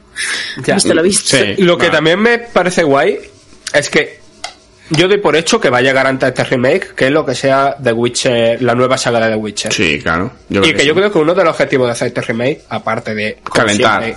ganar dinero y, y y no sé, traer de vuelta un juego que solo está en PC y que es muy tosco. Que nos olvidemos de Cyberpunk. No, no, no, no. Bueno, no porque Cyberpunk están diciendo que están con un Cyberpunk, tal, no sé qué. Eh, es el tema de empezar a tratar con Unreal Engine 5. En en vez de hacer las pruebas y las cosas con, con el, Mm. con el- la nueva saga de The Witcher, que también están con ellos, en plan de vamos a hacer cosas más, vamos a experimentar aquí, Con gaseosa. algo, no es algo muy tocho, es un remake, y lo que, y ya llegamos al The Witcher 4 con las cosas aprendidas. Hmm. Mm. No, a mí también me parece que es un juego que eh, a mí por, por un poco llevar la contraria, a mí sí me gustó, lo he jugado no hace tanto, o sea, que decir, 5, 6, 7 años, no sé, tampoco tanto. Joder. Y, y, te digo bueno, que tú pues jugaste sí, una es, Edition. es, ¿cómo? Que tú jugarías la Enhanced Ah, claro, claro, eso es verdad. Claro, eso es verdad, claro, eso, es que eso es verdad. había alguna que otra mejor ahí. Eso es verdad. Pero bueno, que eh, efectivamente el combate es original, por decirlo de alguna manera. ¿vale? Y, pero, pero bueno, Es que una vez que entras, no sé, pues se puede persona. jugar. Se puede jugar. O sea, se puede jugar. A mí, a mí me interesaba sobre todo por la historia, porque quería jugarme los, Cierto encanto. los Cierto siguientes. encanto, cierto encanto. Sello de cierto encanto. Los siguientes quería jugarlos y, y tenía que jugar el primero antes, así que pues me lo jugué. A mí me gustó como historia y como pues retomar lo de Witcher después de los libros y todo eso. A mí pues sí que me gustó, pero sí que es cierto que necesitaba pues oye un, un, un remodelado bastante gordo juego eh, visualmente y jugablemente. Pues oye, fenomenal. Eh, para mí me interesa, pues yo no creo que lo juegue. A mí ya me quedé satisfecho con el 1, no creo que me aporte nada más este. O sea, simplemente, pues diversión quizás, ¿no? Verlo, pero volver a rejugarlo, como ya me lo sé, y a mí no creo que me interesa. Pero quien no se lo haya jugado o quien es tal, pues yo creo que es un buen juego mm, como historia y como, pues eso, Hmm. quizás a partir de ahí le guste más. Eh, lo que venga de, de Witcher, lo que venga más de Witcher. A ver si ahora, ya por fin con el pasado Unreal 5, hacen un control decente, tanto para moverte por el mundo como para el combate, y pueda jugarlo, porque es un juego que tengo muchísima ganas de jugarlo, pero es que el control siempre me ha echado para atrás, Mm. sea del que sea. Pues sí. Vamos, que, que cuando salga, yo lo miraré, cuando salga, cuando lo regalen o lo que sea, pues lo jugaré así alguna para alguna alguna fase, pero quien no lo haya jugado, yo creo que sí que le puede gustar la historia que hay detrás. Claro, sobre todo si no has jugado nada de Witcher, ¿eh? Pero bueno, si ya has jugado algo, volver hacia atrás, no sé yo. a En, mejor en también. 2030, hablando de movida de The Witcher Remake. Va a estar guapo, va a estar guapo, efectivamente. Eh, y nada, no sé si nos quedaba algo más. Es que realmente, bueno, eh, quiero, que- señal- quiero señalar que el logo era literalmente un logo en llamas. O sea, un besito a Mm. Enrique, porque, porque el logo en llamas ha trascendido tantísimo que llegados a cierto punto ya las empresas hacen literales logos en llamas. O sea, es perfecto. Nos escuchan.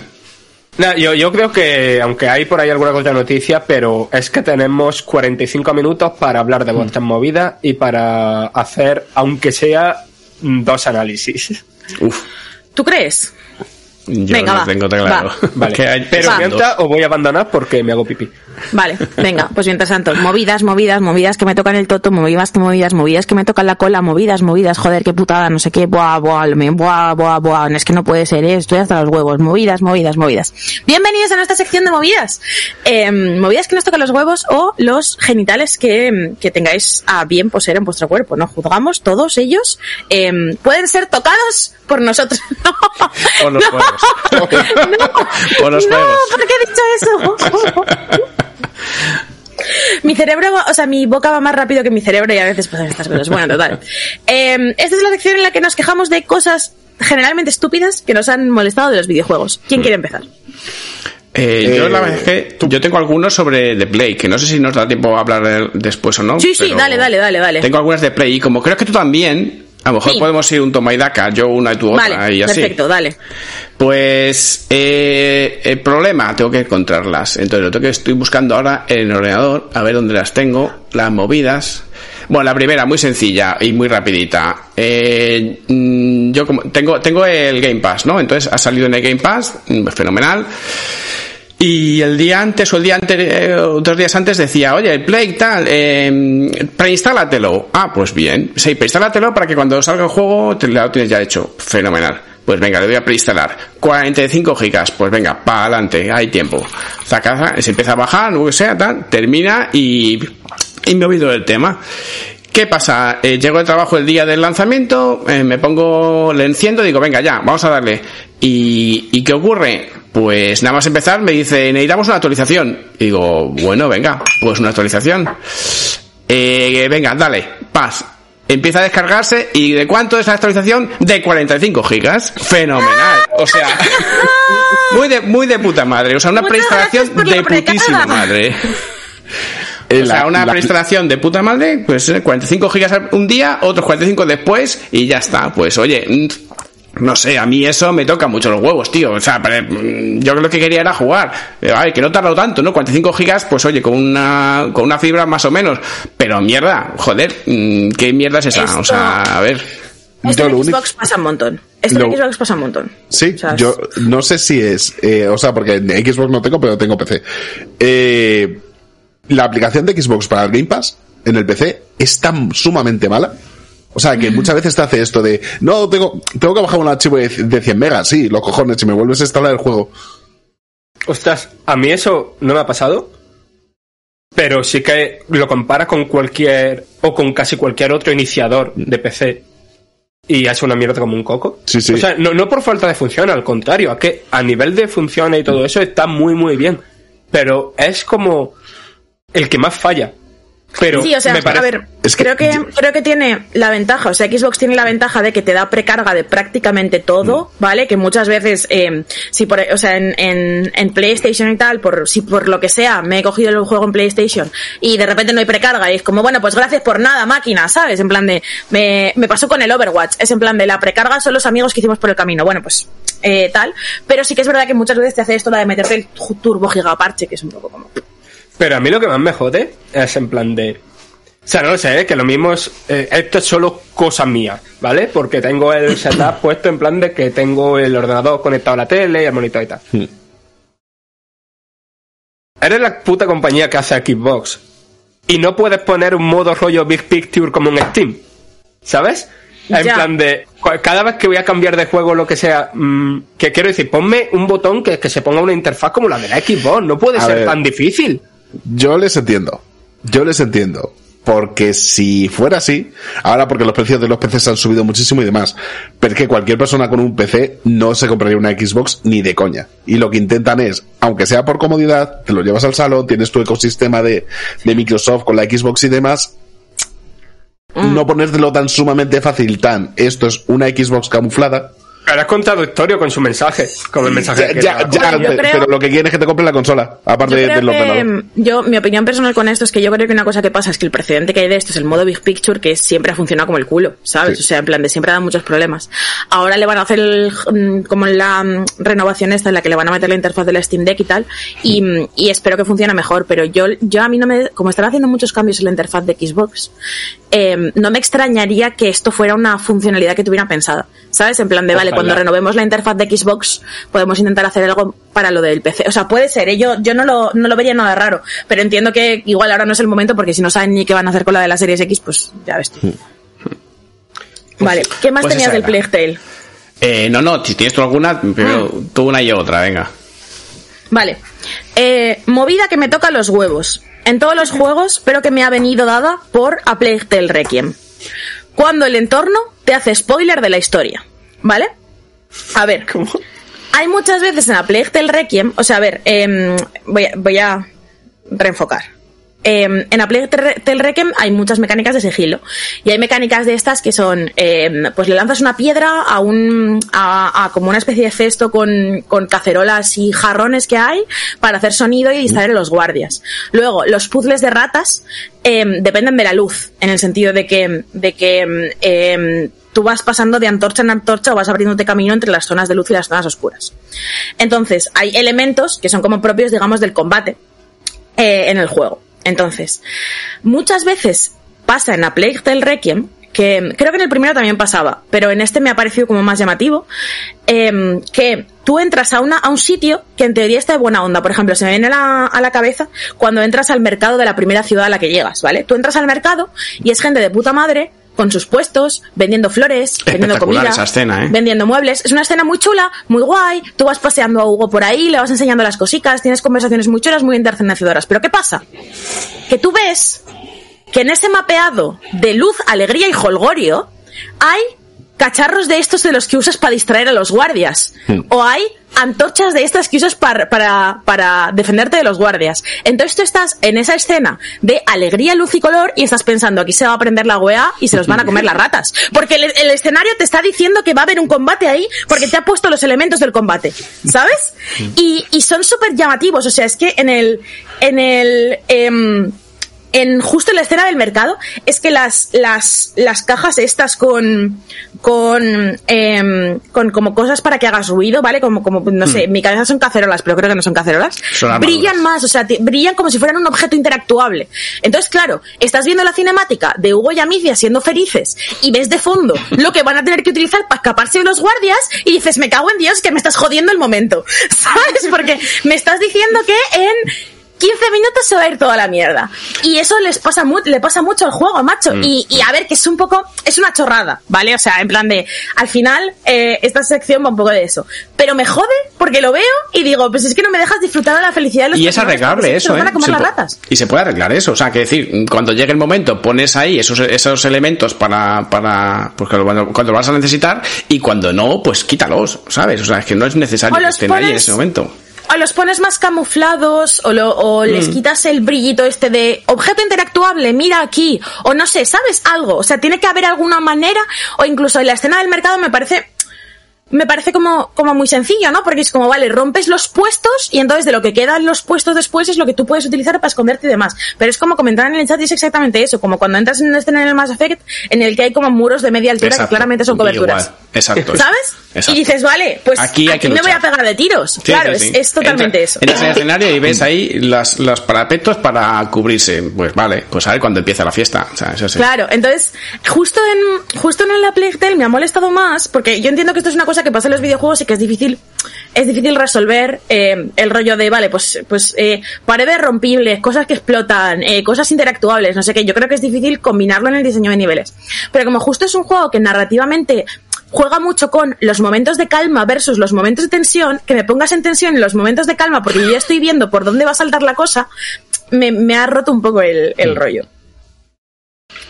Es que, o sea, entiendo 100% la movida. Eh, ¿A qué estoy pensando? Por ejemplo, eso de las sofás lo que hace es eh, no reutilizar el escenario, ¿no? Quiero decir, lo que va haciendo es intercalar eh, escenario de tanque con escenario de combate. Eh, lo mismo es un- más un tema de recursos o lo mismo es lo que dice, en plan de, de sorprender, ¿no? De, de, de rom- de intentar romper esa esa dinámica, ¿no? De saber que en plan de que va a ser tranquilidad, eh, acción, tranquilidad, acción. Y al luchar un mismo escenario para las dos cosas, a lo mejor el objetivo era ese, sorprender.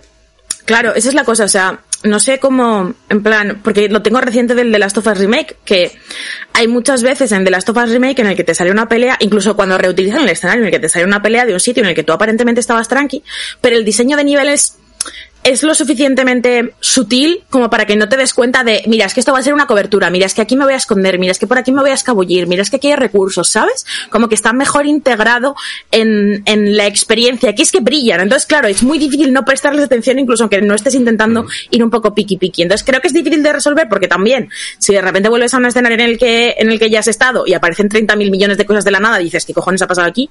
Pero, mm, pero claro, es un tema. Así que nada, te toca, Alfonso. Sí, pues la siguiente que tengo yo es. eh, me toca los cojones los muros invisibles. A ver, esto Oh. es típico de todos los juegos, obviamente, todos sab- sabemos de lo que se trata y tal, pero es que en este, mm, no sé, mm, es que es un poco exagerado todo. O sea, Sí.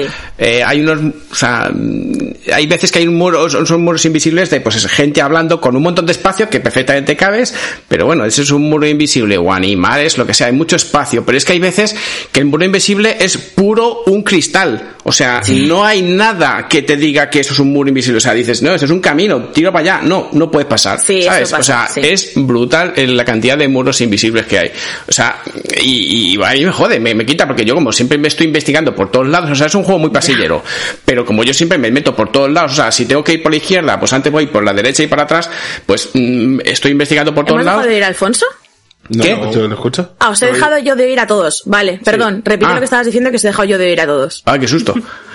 Pues por demás, bueno, simplemente que eso, que, que va por todos lados, yo me gusta ir por todos lados y, y, y bueno, pues no, no veo, no, de repente está el muro, el muro invisible ahí y dices, pues a mí me jode, porque te decía, ah, lo que decía es que es, es un juego tremendamente pasillero y, y bueno, es una cosa que también parecida a eso es que es tan, tan pasillero que cuando hay, cuando hay una opción en, en, un, en un momento dado, hay- se puede investigar alrededor, una zona que es como más mundo abierto, a mí me da, me da ansiedad, porque digo, coño, pero si de repente todo es pasillero y ahora qué, qué hago, tengo que ir, puedo ir para allá, puedo ir para allá, o sea, de repente es una cosa que es increíble, pero bueno. Y, y nada, ah, bueno, y sobre los muros invisibles, lo peor de los muros invisibles además es en aquellos muros invisibles que son para ti. O sea, hay Sí, algunos sí. sitios en los que no puedes pasar, pero eh, cuidado, que cuando venga un enemigo por ti, perfectamente va a claro, saltar por ahí y va a bajar y todo eso. O sea, no tiene ningún problema en atravesar los muros invisibles. Ahora, para ti nada. Claro, es como la, la barrera mágica anti-amicias que tiene el juego, ¿sabes? Que es como, no, por aquí no cabes. Esto sí, esto sí cabe, tú no, tú que no te rayes. Por, esta, por te- este barranco no se puede su- subir ni bajar. Ahora, el tío de la armadura de 50 kilos sube, baja sí, perfectísimamente. ese sí, sin problema. Lo tenían fácil, podrían haber hecho muros de ratas, tío. Esto pasa también un poco a veces con los muros de ratas y tal, pero, pero bueno, sí, esto también es otra cosa que pasa en el este, que los soldados a veces andan, andan por las ratas de tranquis, ¿sabes? Y a ti como metas el pie un poquito más, Buah. un poquito más adelante ya se te come entero, ¿sabes? Que esto es otro tema. Hmm. Vale. Eh, lo que yo quería mencionar también al respecto de, también me ha surgido con A Plague Tale, pero lo puedo aplicar a Horizon y lo puedo aplicar a eh, mm, un montón de juegos AAA de los últimos años, ¿vale? Es, ¿por qué los protagonistas hablan tanto? Uf. Y que lo diga yo, que soy una chapas, ¿vale? Ya os En tendría este que, ente- rato. que hacer entender un poco la gravedad de la situación. O sea, tanto, a mí esto es lo que me sacó por completo de, de Horizon Forbidden West, ¿vale? Que es el rollo de que Aloy va hablando siempre, entonces te impide existir dentro del juego, ¿vale? En el sentido de... em, pues esto es un mal ejemplo, ¿vale? Pero en- en- es un mal ejemplo porque los juegos no tienen nada que ver. Pero tú vas andando por el mundo del Den Ring y ves una cuevecilla al fondo y te da tiempo a preguntarte, anda, ¿y en esa cuevecilla qué habrá? ¿Me acerco? ¿No me acerco? Va, venga, me voy a acercar. ¿Qué habrá? ¿Se podrá entrar aquí? Vale. Es como que te haces ese tipo de preguntas y entonces tú existes el... Por ejemplo, Breath of the Wild también lo hace así, ¿no? Que es como, vale, ¿y esto, ¿y esto qué es? ¿Qué puedo hacer con esto? ¿Qué puedo generar con esto? Pero el, el, el rollo en, en, en estos últimos juegos, como en esta última jornada de juegos así AAA, y sobre todo es una cosa muy relacionada con los juegos de Sony últimamente, aunque, aunque no exclusivamente, porque en el Requiem, por ejemplo, también pasa, eh, los protagonistas están hablando todo el rato. Entonces, a mí lo que me, sa- sacó de Forbidden West es el rollo de que, antes de que tú te puedas preguntar, ¿me puedo subir ahí? Aloy dice, deberíamos subir ahí, ¿sabes? O algo así, en plan de, de, te resuelven los puzzles y te resuelven los caminos y te resuelven las tal, en plan de, tú ves algo ahí, ves como una agrupación de tal, y dices, anda, habrá ahí objetos. Y Aloy te dice, un campamento enemigo, seguro que podemos encontrar recursos. Y es como, El síndrome de Alexa. Sí, eso, Sí. eh, eso a mí no me gusta nada, pero a la vez, o sea, sí me gusta cuando los personajes no se callan por motivos narrativos. O sea, sí me gusta, por ejemplo, en un Uncharted, eh, que estén todo el puto rato hablando, pero no para decirte cómo jugar, sino porque... claro. Hablando. Porque, Por ejemplo, en el Guardianes de la Galaxia lo hace muy bien. Exacto. Porque están charlando, ¿sabes? Exacto. Pero que, que, eh, es que es distinto. Es que eh, creo que el problema de que tienen a lo mejor juegos como Horizon o a Playtale y tal es que pueden ser mm, a lo mejor un poco más complejos a nivel jugable, a nivel de es más probable que se atasque un jugador novato que un Uncharted, ¿no? Por ejemplo. Y entonces pues aplican esa solución un poco un poco mierda, Mm. pero Yo creo que es, yo creo que es un poco el rollo de, de la tendencia a la escalada en los juegos AAA. En plan, si un juego es de mundo abierto, incluso cuando no es de mundo abierto como en la Plague Tale, últimamente está un poco como la, la necesidad de hacer los mundos gigantescos, ¿no? En plan, de cada mapa es súper grande y tiene como un montón de cosas, eh, y cada lugar en el que estás es súper grande y tiene un montón de cosas. Entonces, para, en lugar de apoyarse en, pues un diseño arquitectónico que te diga cosas, eh, referencias visuales que tú puedes usar para orientarte, que tengas como que moverte un poco ahí y tal, eh, lo que hacen es utilizar el personaje como guía para que no te pierdas, ¿sabes? En plan, de- en vez de hacerlo a través de diseño, lo hacen a través de el Google Maps, que es, en este caso, el protagonista que sea del, del juego. pero que Y- eso se puede hacer bien, es que A mí me parece bien eso, cuando ¿eh? lleva atascado 10 minutos a mí no me importa. Pero eso está guapo, Claro, eso está claro. guapo. O sea, si cuando llevas atascado un montón de rato, cuando, cuando el juego ve que llevas dando vueltas por el mismo sitio y que no encuentras y tal, y de repente dice, oye, oye, y si vamos por aquí, ¿sabes? Como alguna movida así, a mí no me molesta. ¿Vale? Pero, pero me molesta cuando es antes de que lo veas tú. O sea, mi Aloy de Forbidden West me ha resuelto puzzles que yo todavía no había visto dónde está el puzzle, ¿sabes? Entonces es como, eh, no tal. Y en, y en A Plague Requiem pasa con Lucas. Em, Lucas, que es uno de los chiquillos con los que tú vas, te está diciendo todo todo el rato. De hecho, hay un puzzle que lo comentábamos el otro día en el Nadia al Volante, súper demente, en el cual es, es un puzzle que le tienes que dar con la, con la onda a, em, a como varios símbolos para Sí, ponerlo en el orden de los planetas. Qué coñazo es. ¿Vale? Es que es como muy del principio del juego, por no reventaros nada más adelante, pero pasa más veces, ¿no?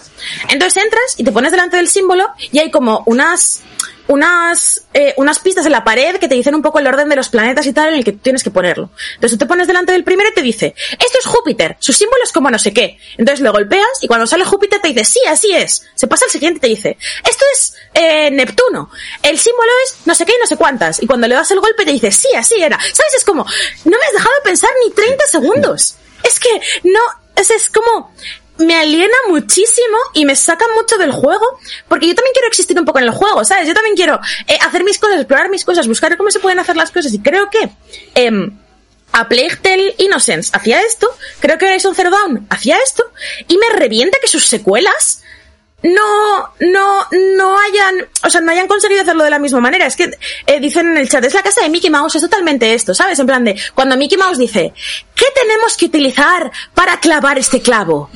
¿Será un martillo? ¿Sabes? Eso es un poco como esa mierda.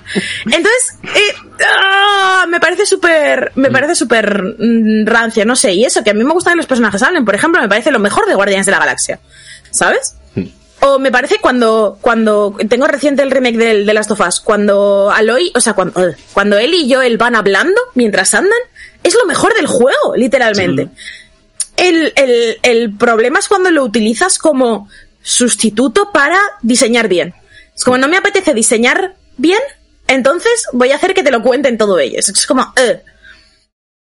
A mí eso que en ese puzzle concretamente, joder, pues a mí no me resultó tan fácil la- las pistas que me daban, porque yo esto lo tenía puesto, estaba empezando a apuntarlo como una movida, porque era un puzzle que me obligaba a salir del juego a buscar en internet los símbolos de los planetas, porque no entendía qué, me- qué tenía que hacer ahí. Sí, pero que es que cuando, te acercas te lo dice, ¿sabes? Que Pues yo no pensaba sé. que el puzzle iba a ser así. Yo pero estaba es que no. Yo me puse ahí a buscar y digo, menuda mierda de puzzle que ahora no sé qué tengo que hacer y no- dónde tengo que dar. Tengo que darle a Júpiter, pero qué coño Júpiter, cómo está, Claro, pues hasta que me di si te cuenta. hubieras acercado y hubieras sacado la onda, te lo hubiera cantado Claro, todo. pues seguramente. ¿Sabes? Entonces, claro, es como. Yo qué sé. De todas O maneras, eso, en, por ejemplo. en otras ocasiones, en otras ocasiones lo hace bien, ¿eh? O sea, que decir, hay- veces Sí. que, que, que tarda tiempo en, en darte la pista. Es más, hay veces, lo que a mí me molesta algunas veces es, tiene, oye, que tenemos que ir por esta, por este camino. Y claro, yo me pongo, como yo me pongo a dar vueltas alrededor del escenario por todos lados a investigarlo todo, claro, me tiro a lo mejor más de 4 o 5 minutos dando vueltas. Y entonces me dice, salta, salta el temporizador diciendo, oye, que este se ha perdido, eh, que la pista, que tienes que ir por allí. Entonces Claro. digo, coño, que ya lo sabía, pero soy yo el que no quiero ir, o sea, Por no me cuente. por ejemplo, es que Guardianes de la Galaxia. Joder, perdón por poner el mismo juego todo el rato, pero es que es el juego reciente que creo que mejor lo hace. Cuando en el Guardianes de la Galaxia te vas a explorar, ¿vale? Los personajes te hacen chistes sobre que estás explorando, ¿sabes? En plan de, bueno, claro, pues tenemos que hacer esto, pero es que aquí resulta que Quill quiere conseguir dinero, entonces nos vamos para allá, ¿sabes? O te dice Rocket Raccoon en plan de, oye, lo que encuentres, vamos a medias, ¿eh, máquina? O cosas así, o por ejemplo, la típica de, una que me gustó mucho es como hay una bifurcación que es como para la izquierda o para la derecha. Y, y un personaje te dice, esta es la izquierda. Entonces tú, claro, quieres ir a la derecha, ¿sabes? En plan de la derecha seguro que hay algo. Y cuando te vas a la, a la derecha te dice, la otra izquierda, ¿sabes? En plan de, es como, es, creo que se puede integrar bien esto. Pero- o sea, es que no, no, oh, O sea, se puede, mucha inte- rabia. se puede integrar bien y puede enriquecer mucho. O sea, al final es meter Stanley Parable en un videojuego más grande. O Claro. sea, Stanley Parable es una idea maravillosa de la que han sacado un juego, pero es que eso se, se puede meter. Claro, literal. Entonces, no sé, o sea, mm, por favor, por favor, no puedo más. Eh, ya basta. Y mm, básicamente eso, ¿tienes alguna más tú, Alfonso? Eh, sí, tengo Vale. una. Em, vale, pues dale, dos. y luego yo tengo otra del bayoneta. O sea, Voy que a ir súper rápido, venga. tú. Eh, las típicas misiones de recadero, ¿no? Que es una mierda. A ver, en este juego eh, se, hacen, se hacen unos elipsis que te cagas, en el sentido de que tienes que ir a hacer una movida, a buscar un, que sé, un monje, o una flor, o una no sé qué. Para llegar allí tienes que, buah, sudar sangre, o sea, tienes que hacer lo que sea. Y cuando llegas allí, mm, to- ah, mira, esta es la flor, esta es tal. Siguiente escena, has esta- ya has hecho todo el recorrido de vuelta, con todos los enemigos que te has dejado sin matar y todo eso, todos los peligros mm, siguen estando ahí, y ya estás en la habitación dándole la medicina a lo que sea. Y digo, joder, es que con, con lo que he sufrido en llegar allí, ahora simplemente me dices que ya estoy de vuelta. Mm, No sé, a mí eso me- Yo- en este juego pasa muchísimo y me, me- me- me saca bastante, me saca bastante. Digo, pero A mí es me que ocurre estaba haciendo esto, o sea, ir para atrás con todo lo que hemos, con todo lo jodido que ha sido venir hasta aquí y ahora me dices que voy para atrás tranquilamente, con- pues oye, no sé, llevarme por otro camino o no sé, o de A alguna manera es que, no tenga que pasar por donde pasado. me daría la que va. chapa que me hicieran volver, ¿eh? Exactamente. A mí cuando un juego hago la misión, eh, he matado al jefe final, estoy sudando todavía, digo, vale, ahora me toca mi momento de descansito y me hace darme la vuelta y encontrarme con ah, lo que dices, algún enemigo, algo que he dejado, es como vete a tomar por culo. Pues tío, eh, pues hazlo de otra manera, quiere decir que te lleve por otro camino o que de repente se abra un, un el Sí, típico un atajo. ¿no? Que de repente cuando llegas ahí, pues llegas al donde querías llegar y te saltas No, todo pero, lo que has pasado. mm, Vale. muchas veces pero es que eso- es- como lo haces con elipsis brutal, a mí eso me saca. Pero muchas veces incluso narrativamente viene bien, porque si estás en un punto de la historia que el malo ha dicho, ay, yo soy el padre de Pepito, y vas a ver a Pepito, si voy andando, al igual se me, se me pasa ese Sí. momento dramático. Ahí, se- ahí sí lo entiendo y me gusta más así, vaya. Es que depende del género. O sea, a mí, por ejemplo, en un juego como a Playtale, pues prefiero que lo hagan así. Pero hay veces que me lo hacen en RPG, como en Xenoblade Chronicles 3, por ejemplo. Sí. Que ahí, hay- ahí sí que ahí, ahí sí que me saca, ahí sí que me jode, porque en plan de. No es lo mismo, o sea, yo creo que la diferencia está en un juego en el que eres un personaje, como puede ser The Witcher, Xenoblade, eh, no sé, casi cualquier juego de rol, y un juego en el que interpre- en el que interpretas a un personaje, como es a Plague Tale. Y yo creo que ahí está la diferencia, ¿sabes? De cuándo jode o cuándo no jode. Bueno, a mí, a mí en este caso concreto me jode eh, cómo está planteado o cómo, cómo de brutal cortan la escena y ya estás en, de vuelta. No sé. A mí sí, no sé. O sea, yo, yo lo entiendo perfectamente y creo que. Joder, es que al final es como perezoso. Va a estar bien cuando hablemos de los análisis que creo que se pueden resumir en son juegos perezosos. Eh, y, y vale, yo quería decir una del bayoneta. Pues No yo la si- última, también rápida. Vale, la última tuya. Eh, esas escenas de combate que están preparadas para que no paren de venir enemigos y tú intentas hacerlo bien, intentas matarlos a todos, eh, sufriendo, venga, te matan, vuelves a empezar, te matan. Y luego te das cuenta de que el juego no quiere que mates enemigos, lo que quiere es simplemente que des el botón Sí. nuclear. Que des el botón nuclear en un momento dado. Entonces cuando ya te ves totalmente sobrepasadísimo, que no puedes más, das al botón nuclear y dices, coño, o sea, si esto lo podía haber hecho en la segunda onda, en la segunda horda. O sea, Claro. y, y llevo aquí cinco o seis hordas sufriendo, sufriendo, cuando esto lo podía haberlo dado ya o antes. Y digo, joder, aquí sufrí. Por eso, Eso también lo hace el Gotham Knight un par de veces y... Y te dan ganas de matarte. Sí, sí, sí, sí. Me, o sea, e- eso por favor, desarrolladores, basta de hacer esa puta mierda. Sí. No merecemos. Eh, pues nada, yo la, la tontada que quería decir del Bayonetta, ¿vale? Es que eh, la vida de Bayonetta, o sea, claro, Bayonetta, un hack and slash en el que es relativamente importante si, si pues juegas y tal. eh, eh, intentas hacer un poco de puntuaciones, ganar más puntos, ganar más dinero para comprarte cositas y tal, que no te hagan daño. Vale, pues la barra de vida que le han puesto a Bayonetta tiene como un piquito en la parte derecha. Tiene como un piquito en color negro en la parte derecha que va más allá de lo que ocupa la vida. Es que no sé cómo explicarlo, ¿vale? Es como eh, tienes la línea de barra de vida verde dentro de como un marco que no acaba recto, sino que acaba en un triangulito de color negro. Y ese color negro es el mismo color negro que, en el que se vacía tu barra de vida, ¿vale? Entonces lo que pasa es que cuando tú estás al combate y estás como mirando eh, a un lado la barra de vida, ese trocito negro te da la sensación de que te han golpeado, ¿sabes? Entonces tú te giras y dices, hostia, ¿cuándo me han pegado? Y miras y dices, no, es la puta barra. Y me pasa todo el rato. En plan de pensar de, eh, pero cuando, el otro día lo hice un par de veces en directo, en plan de, pero cuando me han dado un golpe, me giro y es que es el negro del marco de la barra. Y me parece que está como mal pensado, en plan de, en un juego que va de que no te peguen. Es normal que si ves un trozo negro en tu barra de vida te, te alarmes porque te han pegado, no es como código de videojuego. Un trozo negro en tu barra de vida es que te han pegado. Y me inquieta, o sea, es una tontada al final porque no afecta la jugabilidad, pero estoy todo el rato mirándolo en plan de, eh, y tal, y luego me doy cuenta de Hombre, si afecta jugabilidad, te está afectando en tu partida. Claro, te está afectando en que estoy distrayendo la, la- estoy quitando como la atención, ¿sabes? A mirar a la barra de vida a ver si me han pegado de verdad o no, cuando no tendría por qué hacerlo. Y es como que no está pegado, no está, no, ¡ah! me da, me da mucha rabia. Entonces es eso, es como una cosa pequeña, pero, pero igualmente es, es lo que más estoy notando del juego, de, de sentir todo el rato que lo he hecho mal y luego darme cuenta de, ah, no, que no lo había hecho mal, era de bromis. Muchas veces me ha salido la, la medalla de sin daños al final de un versículo y he dicho, ¿cómo que sin daños? Si me han pegado, oye, mira la barra, he dicho, ah, no, que era de mentira. ¿Sabes? Es como, no sé, ¿por qué lo pones del mismo color? O sea, ponlo, ponlo de otro color, ponlo de alguna manera que resalte especialmente, que se note lo que es barra de vida y lo que no es barra de vida, pero está demasiado integrado hasta el punto que da rabia. Entonces, pues bueno, eh, hay que arreglar esto, Camilla, ¿eh? Todas las cosas malas del juego se las voy a atribuir a Camilla y todas las buenas se las voy a atribuir a Platinum. He decidido que así es. como- ¿Sabes? En plan de gracias Platinum, cabrón Camilla, ¿no? Es un poco como funciona la cosa. Bloqueame en Twitter si quieres, máquina. Igual ya lo estás y no lo sabes. No lo estoy, no lo estoy, no lo No. estoy porque nunca le he hablado en, nunca le he hablado en inglés. El otro día, el otro día me dijeron en directo que eh, quizás merecía la pena que me arriesgase a em, que me bloquease por tuitearle. Tengo la camisa negra, como negra tengo el alma, ¿vale? Porque em, no sé por qué surgió, porque me puse a cantar eso, yo creo de alguna manera, ¿vale? Oye, Paula, Paula. Dime. Estoy mirando ahora mismo una captura de Bayonetta 3 porque, claro, ya estuve Sí. ya jugando y no me di cuenta de eso. Hmm. Y estoy mirando ahora una captura y puede ser. Eh, puede ser que tenga mal puesto el contraste de tu monitor o tele, porque yo aquí lo veo perfectamente. Yo estoy jugando en la OLED, en- o sea, esto es la OLED en portátil, ¿eh? Eh, hostia, pues no sé, en el monitor se ve perfecto.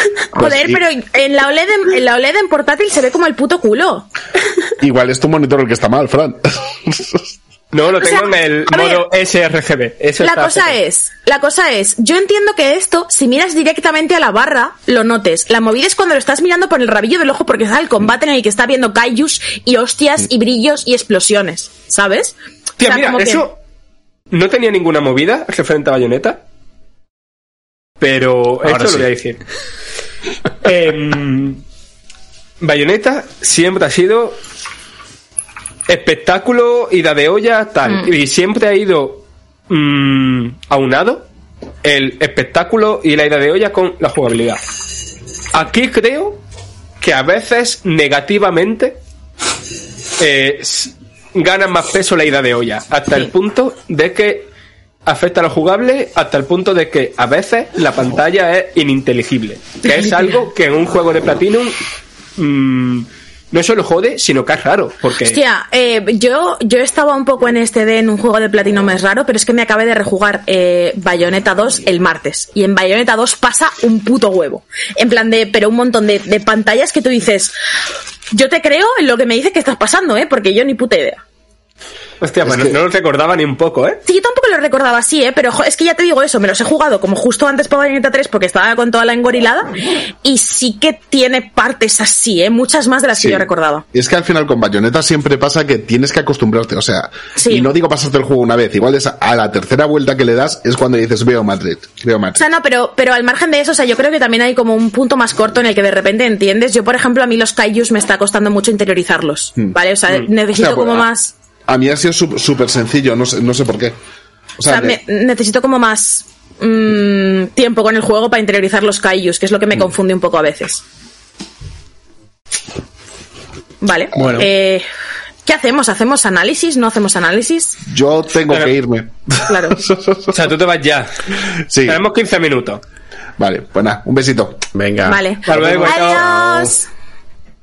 Vale. eh, de la Playtel, de Pues- hecho, ya hemos hablado, ¿no? Nos- No, pero a ver, Yo contaría de las mierdas. A mí, claro, de es que lo- a mí me parece un buen juego, a pesar de todo. Vale, pues, vale, pues os voy a hacer un resumen, un resumen del Gotham Knights. Es un juego pocho que lo flipas, ¿vale? Y entonces ahora podemos hablar de la Playtel. El Gotham Knights Vale, era no, 2, pero- ¿no? Era el 2 o algo Mi- así. Mira, puedo hacer una cosa del Sí. Gotham Knight porque voy a tardar Sí. 5 minutos. No, no, sí, dale, dale, dale. Vale, vale. Eh, es, mm, yo con Gotham Knight he tenido momentos de fue guapísimo, eh, este juego no es increíble, pero está muy divertido. Y momentos de los momentos más frustrantes jugando Sí. un videojuego que he tenido este año. Entonces, ¿qué pasa? Es un juego que creo, yo sin saber mucho, pero me da esa sensación de tiene un cariño increíble por todo el universo de DC Sí, creo tiene. que creo que a nivel argumental tanto en lo que es las misiones principales la historieta de los, de los personajes y sobre todo la historieta de los villanos joder está muy muy bien Mm. y después tiene momentos de set pieces eh, en plan de como si fuera una aventura de acción normal o sea normal me refiero eh, Sí, una aventura de acción que no tiene elementos RPG ni mierda de esas. Que están, sinceramente, muy bien. ¿Sabes? Me, me parece que tiene algunas misiones, pues. Mm, joder, que, que no. Nivel Arkham, o incluso mejor, algunas de ellas. Muy, Pues yo no diría tanto, ¿eh? O sea, me, me gustaría creer de esta manera tan genuina, pero yo no, yo no le he encontrado ninguna misión nivel Arkham, personalmente. a mí hay algunas que, que sí que me gustan mucho. No que detalles, chula, pero, pero- pero dale. Pero después, ¿cuál es la cosa? Que como este juego, como si os dais cuenta, todos los juegos de Warner Bros. en los últimos años, desde que se empezaron a decir, por esto lo dijeron ellos hace años, todos nuestros juegos van a ser juegos como servicio, antes Mm. de que empezaran a ver como Claro. muchos juegos como servicio se dieron la hostia. Este juego empezó a ser evidentemente como un Avengers o sí, como un Destiny. y luego vieron la del Avengers y dijeron, tú hermano, quita, Claro. quita. Claro, entonces, ¿qué pasa? Que empezaron a quitar mierda. Entonces, la sensación que da todo el rato es que Gotham Knight es un juego que no sabe lo que quiere ser. Que no sabe si quiere ser un RPG cooperativo multijugador o si quiere ser una, una, una aventura de acción narrativa para un jugador. Y, las- y lo que pasa es que los elementos RPG, que no molestan mucho, pero están ahí y ya molestan un poquito, ¿vale? A, a- a nivel de personalización y tal, pues realmente es que prácticamente no hace falta usarlo. Ca- Cada vez que co- Sí. consigas un equipo nuevo, pues cada X misiones te Da pones igual, más nuevo sí. y a tomar por culo. Pero donde sí da mucho por culo es en. En todo el tema de cómo está organizado Gotham, de un mogollón de actividades repetitivas que hay por el mundo, de un progreso por las misiones principales y por las misiones de, de villano, que sinceramente creo que están muy guay, eh, que te rompen el, el progreso, el ritmo de la misión para irte a hacer actividades secundarias de mierda de. Tal cual, tal cual, tal cual. tal cual. Entonces, ¿qué pasa? Que eso frustra mucho. Entonces, yo creo que es un juego que os va a joder todo ese tema de romper el progreso, pero que a la vez os mm, vaya a haber momentos muy guay y que creo que, no sé si ahora, ¿no? Por, porque no sé, justamente ahora hay muchísimos grandes lanzamientos super guay, pero creo que cualquier fan del universo DC se lo puede pasar muy, muy, muy, o sea, le puede coger muchísimo cariño a este juego. Vale, pues a mí lo que me pasa con, como fan de los personajes, em, eh, fan en específico de los personajes que salen en el juego, en plan, me flipa Dick Grayson, me flipa Jason Todd, eh, eh, me flipa Bárbara Gordon, no me flipa Tim Drake, pero bueno, ahí está, pobrecito mío.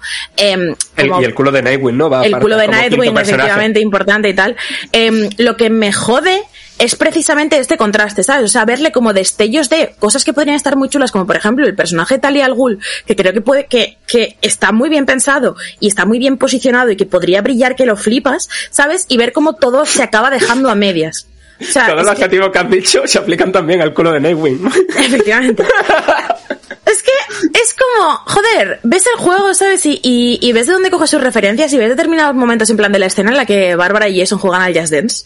¿Las? Hostia, sí, sí, sí, sí, sí. Claro, o sea, tiene, tiene como estos pequeños destellos de cariño por los personajes y de amor por los personajes atrapado en una estructura de juego que me parece totalmente infame, ¿sabes? O sea, lo que a mí como fan lo que me ha jodido es ver un juego que podría ser la leche y que ha acabado siendo mediocre por cosas de los encorbatados que estaban encima de Warner, ¿sabes? O sea, Sí. por, por una cosa totalmente ajena al desarrollo y ajena a la gente y ajena a la creatividad que se podía poner en el juego. Es una cosa que ha pasado porque alguien les ha dicho, haced un juego como servicio, porque lo que se hace ahora es los juegos como servicio y luego les han dado seis meses para no hacer un juego como servicio, sino convertirlo en algo que se pueda jugar en solitario, ¿sabes? Y entonces con eso pues han tenido que tirar y entonces pues te pasa que los enemigos en sigilo están quietos esperando a que los mates, eh, los combates repetitivos, eh, que todos los personajes se controlan Claro, el igual, ¿no? combate y yo, es que te pones a mirar los árboles de habilidades y dices, ¡Buah, esto va a estar guapísimo! Y luego y no, y no. Lo está, nunca lo está. Es como, ¿por qué? ¿Cómo puede no estarlo? No sé, entonces es que es eso, tiene como muchas cosas así que no me, que no, que me dan mucha rabia. O sea, a mí me ha decepcionado mucho por eso, porque yo tenía muchas ganas, de hecho, cuando nos vimos en Zaragoza te dije, tengo unas ganas del Gotham Knights que flipas. Claro, y me yo, que, y yo con lo que me habían enseñado, Claro. yo estuve a topísimo, porque claro, no me enseñaron los mierdas del mundo abierto, Claro. me enseñaron misiones guapas. Claro. Entonces es eso, o sea, me da, me da rabia cómo podría haber sido un juego 70 veces mejor de lo que es y de una manera relativamente sencilla, que era básicamente en plan, dejadle hacer el juego que ellos quieran y que ellos consideren en vez de em, eh, a intentar hacer un Avengers, ¿sabes? Entonces, pues eso, no sé, me da mucha, me da mucha rabia el puto Gotham. Me parece es eso, me parece que es perezoso en ciertas cosas y que es perezoso por imposición. Y joder, qué rabia. Em, dicho esto, ¿qué te ha parecido la Plague Tale, Alfonso? A mí me ha gustado. Me está gustando porque no lo he terminado. Hmm. Y además, eso, eso es una de los problemitas que tengo con él también. Que es que me está, que llevo como un 60% un poquillo más. Y todavía no me ha dado, no me ha dado el girito. Yo espero un giro de algún sitio, alguna sorpresa de algo, y todavía no la tengo. Entonces, bueno, pues ahí. Más o menos guión- lo hay, pero, pero. Pero tampoco para tanto, ¿no? No, o sea, hay gente a la que yo veo, creo que le está gustando mucho y hay gente a la que le está convenciendo menos. O sea, en plan, existe, ¿no? O sea, pasan cosas, pero, mm, pero, mm, eso. mm, Pues a mí, a mí sí me está gustando, ¿vale? O sea, a mí me gustó mucho el primero y este es muy continuista eh, en el sentido de que incluso continúa casi con la historia según la dejó. O sea, al poco tiempo de, de lo que pasó en la primera parte, pues continúa. O sea, y eso no me parece mal. Lo que pasa es que no me, no me pasa que me estén pasando cosas, ¿sabes? A mí, Hmm. bueno, es avanzar, es una continua huida hacia adelante, buscando una cosa Ya. que tal. Y, y bueno, pero, pero bueno, a mí, a mí sí que me estaba gustando, sobre todo, pues eso, como, como continuista, porque me gustó el primero y tal. Me parece una, me pareció ya, y me sigue pareciendo como un acierto lo de las ratas, o sea, como enemigo, como némesis, como si fuese Sí, los las ratas como enemigo están muy bien. Como enemigo me gustan, eh, como esa sensación de intranquilidad, de, de asco y tal, y eso, la verdad es que está bien, es pues como eso, como zombies o nazis y tal, pues, naz- pues las ratas, y las ratas están ahí siempre presentes, no es el enemigo principal a veces, porque bueno, tienes ahí enemigos humanos y tal, pero siempre están ahí, y como, como peligro constante que a mí, pues sí, la verdad es que sí me gusta, ¿no? Y bueno, pues mm, es, yo, a mí me parece que es un juego muy disfrutable, muy disfrutable, como el primero, vuelvo a decir.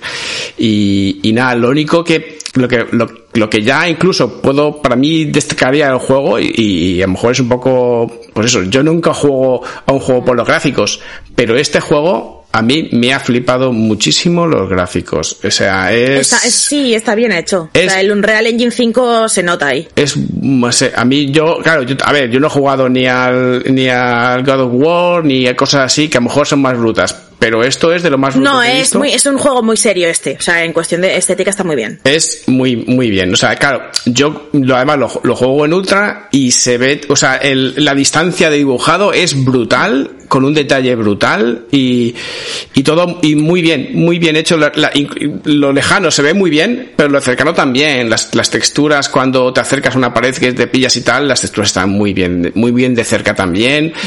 Y bueno, pues a ver, mm, a mí es el tema de- del juego es que esa parte que la gráfica yo creo que son conscientes de ello son conscientes de que es muy bonito y se lo han currado muchísimo a nivel gráfico pero son tan conscientes de ello que hay una cosa que para mí está rota que supongo que no, he leído sobre esto ¿eh? vale pero imagino como bien, es la el modo foto.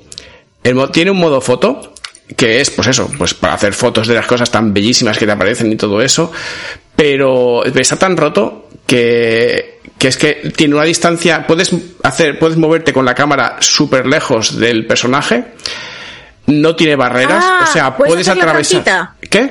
Puedes hacer la trampita como en el Hombre, Demon Souls de ver lo que tienes alrededor. Entonces, puedes irte muy lejos, no at- Joder. atraviesa paredes, con lo cual puedes ver lo que te dé la gana. Y, y bueno, al final eh, está, eh, llega un momento dado en que es que sin quererlo abusas de ello, ¿sabes? O sea, es que no me- te yo, no me ahí, yo no me he dado cuenta de que pasaba eso con el modo foto.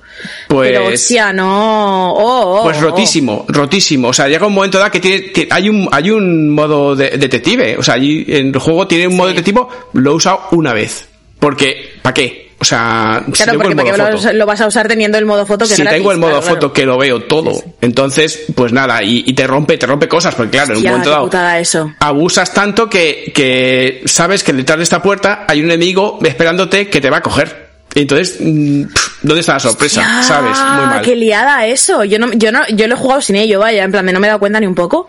Pero hostia, qué pues, liada. pues sí, y la verdad es que me extraña que lo hayan arreglado, ¿eh? Quiero decir que lleva, no sé, que ya una semana y pico, ¿no? Y tal, y que simplemente es poner un, en un sitio poner, mm, no atravieses paredes, mm, no te alejes más del personaje más de no sé cuántos metros.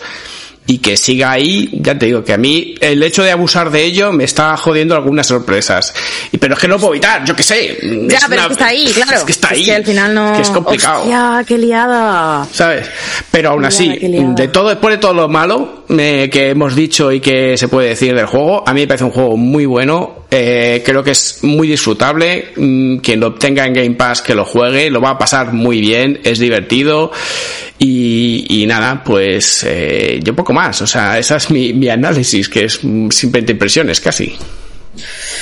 Vale, eh, pues yo esto quería añadir que es un juego que en el que me han gustado mucho los puzzles de ratas y me ha gustado la relación entre los personajes, que sí que mantiene un poco el, el rollo de, mm, pues es un poco el, el juego original, pero he odiado el sigilo. O sea, creo que eh, el sigilo me ha parecido un coñazo. Creo que no tienes para nada herramientas para hacer un sigilo satisfactorio. Entiendo que la, pro- la, mm, eh, la intención sea que te sientas indefenso porque eres un niño en un mundo muy hostil y no sé qué, pero esto funciona eh, tres horas y luego lo odias. Y sobre todo me parece que han ampliado los mapas sin talento porque los juegos tienen que ser grandes y, mm, y no han pensado en la navegación a través de ellos. ¿Sabes? Entonces esto me jode porque, porque es como, o sea, no sé cómo decirlo, pero, pero es una, es una movida en plan, tienes mapas gigantescos pero que es que son son de mentira, son sets de película, no puedes hacer nada con ellos, no puedes ir por donde no quieras. Tienes un camino muy predefinido y, y la estrategia es cuánto tardas en encontrar el camino predefinido que los jugadores, han, los desarrolladores han elegido para ti. Parece súper tosco, súper frustrante en ocasiones, incluso cuando no entiendes dónde tienes que ir porque no hay referencias visuales o cuando no estás como dando con la tecla. Y creo que eso, no sé, o sea, en general se me ha quedado un juego, el uno me flipa, me parece una de las mejores cosas del mundo. O sea, es que es eh, para mí es súper, súper, súper, súper guay. Incluso le he cogido cariño al final, que en su momento se le dijo, joder, tal. Pero con el, con el 2 es que me ha dado muchísimo la chapa. Y me jode porque lo esperaba con muchísimas ganas, pero es que joder, macho. Entonces, pues bueno.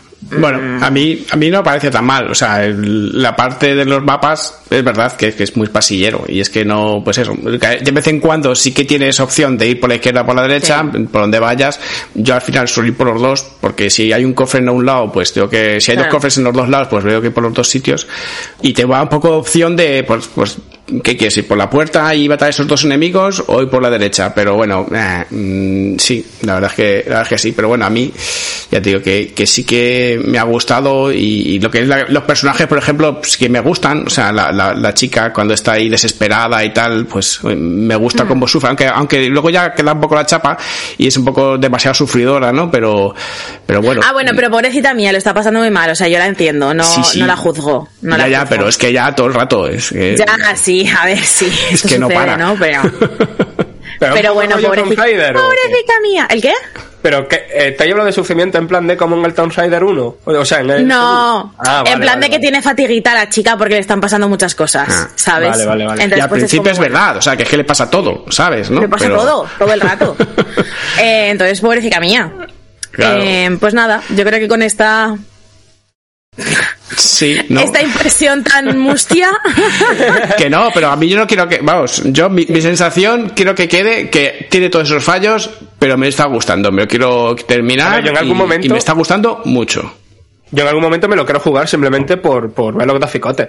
sí, los graficotes están los increíbles, vaya. Están increíbles. O sea, las texturas y, y, bueno, esas, esas, cambios que decías al principio, ¿no? De tranquilidad y, y Sí. tensión y todo eso. Pues cuando es la tranquilidad, o sea, los colores y la- las escenas de bosque mediterráneo y todo eso es, son increíbles. O sea, y, y luego cuando es la putrefacción de la, del suelo y la mierda y toda la porquería y que, que da, pues eso, que, que así la estás tocando. O sea, ahí se han pasado, ahí se han pasado. Mm, podían haber metido un poco más de guion si hubiesen metido menos gráficos, a mí no, no me hubiese importado, pero, pero No, sí, pero sí, los, o sea, por los graficotes, si lo que quieres jugártelo por los graficotes y por ver cómo funciona el Unreal Engine 5 y por no sé qué, eh, está en Game Pass y en eso yo creo que no Mm. Sí. te va a decepcionar porque es verdad que el juego es muy pepino. sí, sí, sí. Y hay una demás, cosa, pues, bueno, yo tengo más problemitas. Dime. Hay una cosa que no entiendo y es que, bueno, aquí a lo mejor, mm, ¿sabéis lo que es la aberración cromática? sí. Pues, ¿Y eso para qué coño sirve? Porque es que eh, en el, en- lo tiene en el, en el, en el modo foto y claro, Vale, es que mm, te, te- te hace, hace que veas mal. Y- O sea, la aberración cromática lo que pasa es que lo que pasa es que hay eh, en el revelado de las fotos antiguas eh, por los, los carretes, por el tipo de revelados que se usaban, incluso por revelados específicos que se utilizaban para, para conseguir distintos tipos de color. Muchas veces surgía esta aberración cromática, que es como este este perfilado en varios colores que es un poco de, de como que no está bien alineada la Hmm. el, imagen. el color, Entonces, el color de la izquierda verde se Sí. va para la derecha y el Claro, rojo se va para la izquierda. y- en los modos fotos lo ponen para que puedas hacer fotos así como emulando que son analógicas. No, pero, pero en el modo, en el juego tam- también lo usa. O sea, eh, en el propio juego, o sea, no solamente es modo foto, en el modo foto puedes cambiar la profundidad, hacer todas, todas las cosas, pero es que es, cuando estás jugando también lo está usando, o sea, y Ah, que se traslada al juego, como el claro, se Souls. traslada. O sea, si, Claro, si- es que yo no sé nada del modo foto, entonces no me he enterado. Claro. Hostia, qué liada, ¿no? No, no, O eh, sea, entiendo claro, que es es- como un filtro que le puedes poner al juego, pero Es- ¿qué cojones? Claro, pero los filtros, además, Pero los filtros van que cambiando. cosa, ¿eh? Porque la opción de aberración cromática yo la he visto en muchísimos juegos de PC. No, sí, no, o sea, eh, puede esto ser es- algo esto con un los monitores y demás, ¿sabes? es un En plan de rango, yo ¿eh? sé el uso que se hace en el modo foto que es para emular un poco esto. Pues esto es un rango, que pones más o pones menos, pero es que Igual tiene algo que ver con la calibración de los monitores o movidas así, ¿sabes? Que eso también puede ser. Yo creo que no, porque te digo que todas esas calibraciones que tiene, sobre todo el, el foco y la amplitud, el rango y, y, el- y la aberración, las cambian dependiendo de la escena en la que estés. En unas escenas tienes un foco muy cercano con un- una profundidad de campo Ah, pues muy corta y otras veces muy no, larga. yo ahí no soy pecera. Y ahí, pues no sé, es muy, a mí me y, y cuando, cuando lo vi, cuando lo veía ahí, digo, y quito la aberración cromática, digo, pero si se ve mejor, ¿por qué quieres que se vea peor? O sea, ¿qué, qué razón quieres para que el juego que es tan pepinazo se vea mal? Digo, no, no sé qué, qué, qué motivos pueden querer para eso, o sea, sinceramente, pero bueno, ahí está. Tenemos. Vale, eh, he hecho el fact-checking, ¿vale? Porque nos han comentado en el chat y el PlayStation Requiem no usa un Real Engine 5, ¿vale? Usa un motor gráfico propio de Asobo. ¿En serio? ¿En Yo dónde? pensaba que era el 5 ¿En de, de jurado, ¿eh? Lo hubiera firmado con sangre. En la Play, Pues- dices. Sí, sí, sí. Mm, Ni idea. El, el Requiem, que no usa un Real Engine 5, que usa un- el, el mismo motor que usaron para el anterior, creo. Y no sé si será también el mismo que usaron para el Microsoft Flight Simulator. Tío, Pues te es- juro, Pues se ve muy, muy, muy bien. te juro que he leído lo del Unreal Engine 5 en 30 sitios distintos, ¿eh? Yo ahora que lo O sea, dices, cuando en PC arranca, ¿De dónde ha salido no esto? aparece... O sea, ¿qué cojones? En el ¿Por PC, cuando arranca, no aparece Unreal Engine en ningún sitio, ¿eh? Eso Ya, es sí, claro, sí, será su motor, motor propio, pero hostia, estoy flipando, ¿eh? O sea, se me ha creado un efecto Mandela aquí de algo, porque es que de hecho, si me lo dijo el otro día Ortega, me dijo, oye, lo del Unreal Engine 5 de la. Es que, en plan, yo estaba muy convencida de esto. Bueno, Bueno, eh, pues nada, chicos, con esto vamos a cerrar el programa. Lo bueno es que la semana que viene volvemos, y sobre todo, lo más importante de todo es que volvemos, que sí, que sí, que sí, va, volvemos para hablar del bayoneta. Que sí, no ríais, Vale, oye. Vale, vale, vale, vale, vale. No. Volvemos para hablar del bayoneta. Porque es un acontecimiento importante al que anti-hype no puede faltar. Del y ahora, Y, los sea, de alguno más, ¿no? O sea, eh, volveríamos el 5. sí, bayoneta y. ¿Qué más? Eh, eh, eh, eh, eh. Hombre, lo mismo. del Monkey no hemos hablado, pero bueno, hab- hablaremos en los GOTI. ¿No hablamos al final? Bueno. ¿No hablamos del Monkey? No, del Monkey no hemos hablado, creo. Eh, y nada, que, que os queremos mucho, que de verdad presionada, Enrique, para que la semana que viene venga y hagamos programa del bayoneta. O sea, en plan de yo lo voy a intentar con todas mis fuerzas, os lo O prometo. sea, el Bayonetta tú y yo lo vamos a tener seguro. Claro, por eso lo vamos a acabar de jugar seguro, entonces, pero que tiene que venir Enrique para que os dé la chapa, que es a lo que se viene aquí a la chapa de Enrique. Pero aquí tiene Y que nada, venir alguien que- para que diga que no le gusta. Ya, eso es verdad, tenemos que encontrar a alguien. Bueno, eh, hasta luego chicos, adiós. Chao, adiós. Hasta luego.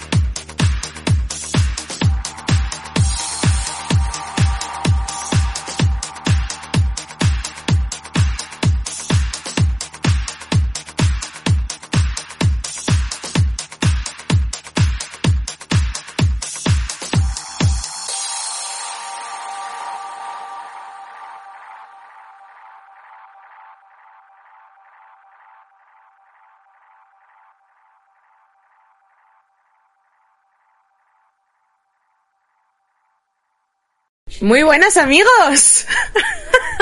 No habéis visto, no han visto ninguno la interfaz que he preparado para el programa de hoy. No. Pero que... ¿Qué es esto? Joder. Joder. y O con sea- nombres y todo. Sí, con nombre, pero uno en mayúscula, otro en minúscula. El de Alfonso subido a la barra. Hostia, ¿sabes, ¿sabes lo que me- ¿sabes lo que parece? De, ¿Os acordáis el programa este de Windows 95 o XP que usábamos para escuchar música? Eh, Within. Eh, exacto, parece Winamp. una interfaz de eso. Winamp, Winamp, parece una interfaz de eso. A ver, pues, a ver, a ver, yo os cuento el proceso. Ahora empezamos el programa, ¿vale? Pero yo os cuento el proceso de pensamiento. El proceso de pensamiento ha sido, eh, claro, he tenido que retransmitir yo porque Enrique no estaba y tal, y, y yo tengo ordenador nuevo, y entonces, pues no, un PC que me mandaron de la oficina, a ver, es un PC que me han mandado de la oficina y tal, o sea, no tiene 3080 ni nada parecido, pero está guay. Entonces no tenía como nada de lo de eh, retransmitir Mm. anti-hype. Entonces he buscado marco para Twitch Gamer. Y me ha salido. En serio, así. Y entonces he decidido pues darle un poco de encanto, ¿no? Dejar a Aitor recortar por arriba, poner a Fran un poco a la izquierda, ¿sabes? O sea, en plan, darle como un poco de calidad al, al asunto. O sea, Me parece increíble, me lo, parece increíble. Lo que, lo que falta y lo que haría que ya tuviera el buque, Vale, dime. poner un vídeo de Willy Rex vendiendo NFTs por la parte de atrás. no cierro el canal, pero si no lo pondría, ¿eh? O sea, pero, pero imaginároslo, ¿vale? O sea, imaginad que esto es lo que está pasando. Ponemos un golem de Willy Rex. Hostia, un golem sí que puedo poner, espera, ¿eh? Uh, A es ver. verdad. Golem. Golem. NFT. Vale. A ver. Uy, uy, vaya golems guapos. Hostia, pero son todos horizontales. Ah, no, pero este no es horizontal. Espera, espera. Vale. Joder. Bueno, y si son horizontales, pon dos. Total. Ah, claro, ya está. Se solucionan las cosas. A ver cómo queda, espera, ¿eh? Pongo esto aquí, ¿vale? ¿Qué es eso? Ah, tú, Oye, tú pues no sabes qué es esto, Alfonso. No, no sabes el, el lore. Eh, no. Esto va a ser muy bonito. Eh, ¿Sabes quién es Willy Rex, no? Eh, de, de oídas. Así de claro, lo digo. Es eh, un youtuber al que suelen Sí, ver eso sí. niños pequeños, adolescentes y demás. Pues eh, no puedo decir tampoco mucho por eh, mi trabajo, pero eh, se ha dedicado a vender NFTs a niños pequeños. Sí. Eh, De golems, de, de golems como los que tenemos de fondo, que son golems NFT de Willy Rex, que sabes que Sí. he hecho Willy Rex, he hecho clic derecho, guardar. Em, entonces, eh, básicamente él estaba como muy a tope de esto y de hecho vendía, como claro, como su público objetivo son como críos y no tenían como el cash para pagar dinero, lo que vendía era par- partes de los NFT, ¿sabes? En plan, en plan vale. Joder. O sea, un brazo del golem. Participaciones de ¿Qué dos dices? euros Joder. en, en, en los NFTs, en movidas así. Y él, y él estaba como muy a tope y no sé qué. Y dentro de unos meses veremos quién se ríe con el rollo de los NFTs. Bueno, pues lo que ha pasado. Todo ahora es que cierto. O sea, se ha todo quitado- cierto. Sí, sí, se ha quitado todas las referencias a los NFTs de sus perfiles y ya no ha vuelto a hablar de ello, por lo que sea. Bueno, bien. Rectifica el no borren tweets porque luego nos enteraremos de cómo no sé qué. Bueno, pues no borren tweets, pues ya te digo yo. Vale, Eh, vamos a empezar el programa. Vamos a empezar el programa. Me dice Cenamic. Paula, pon a Fran y Alfonso la primera letra en mayúsculas que da TOC. ¡Exacto! Sí. Es, Es cierto, es Gracias cierto. por darte cuenta. Es ¿sabes? cierto. Podría poner en mayúscula alguna vocal de en medio, ¿sabes? En plan como Ya, nombre alguna- del counter. Alguna random. Y alguna vocal con un acento de estos diéresis y cosas extrañas. voy a hacer esto. Espérate un momento. espérate un momento. cámbiales las, las As por 4 y las Os por ceros. Hostia, hostia, ese también es fuerte. Vale, mira, voy a poner a Fran así, ¿vale? Y. Pero sobre todo, no uses Comic Sans. Uy, pues pues tarde. tarde.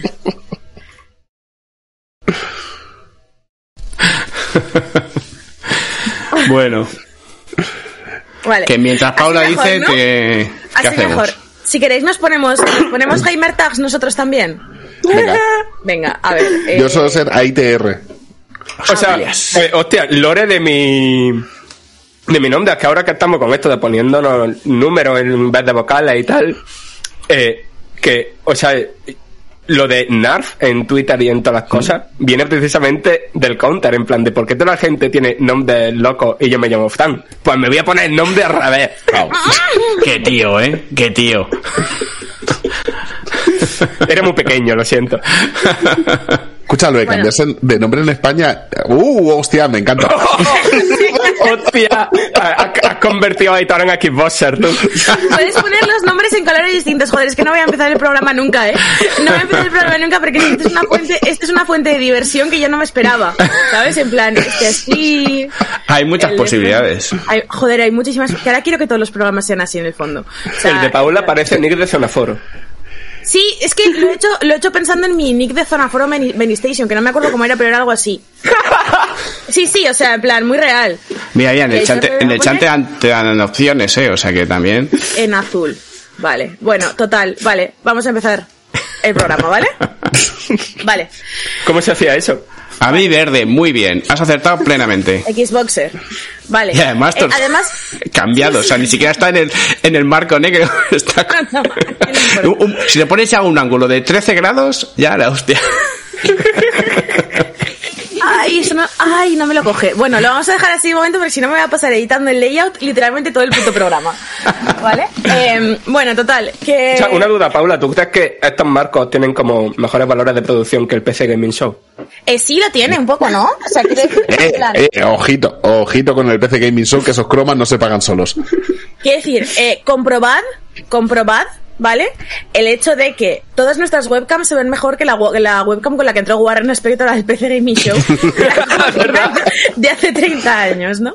Entonces, pues nada. Eh, esto es lo que ganáis si venís a ver Anti-Hype en directo. Ahora sí voy a empezar, ¿vale?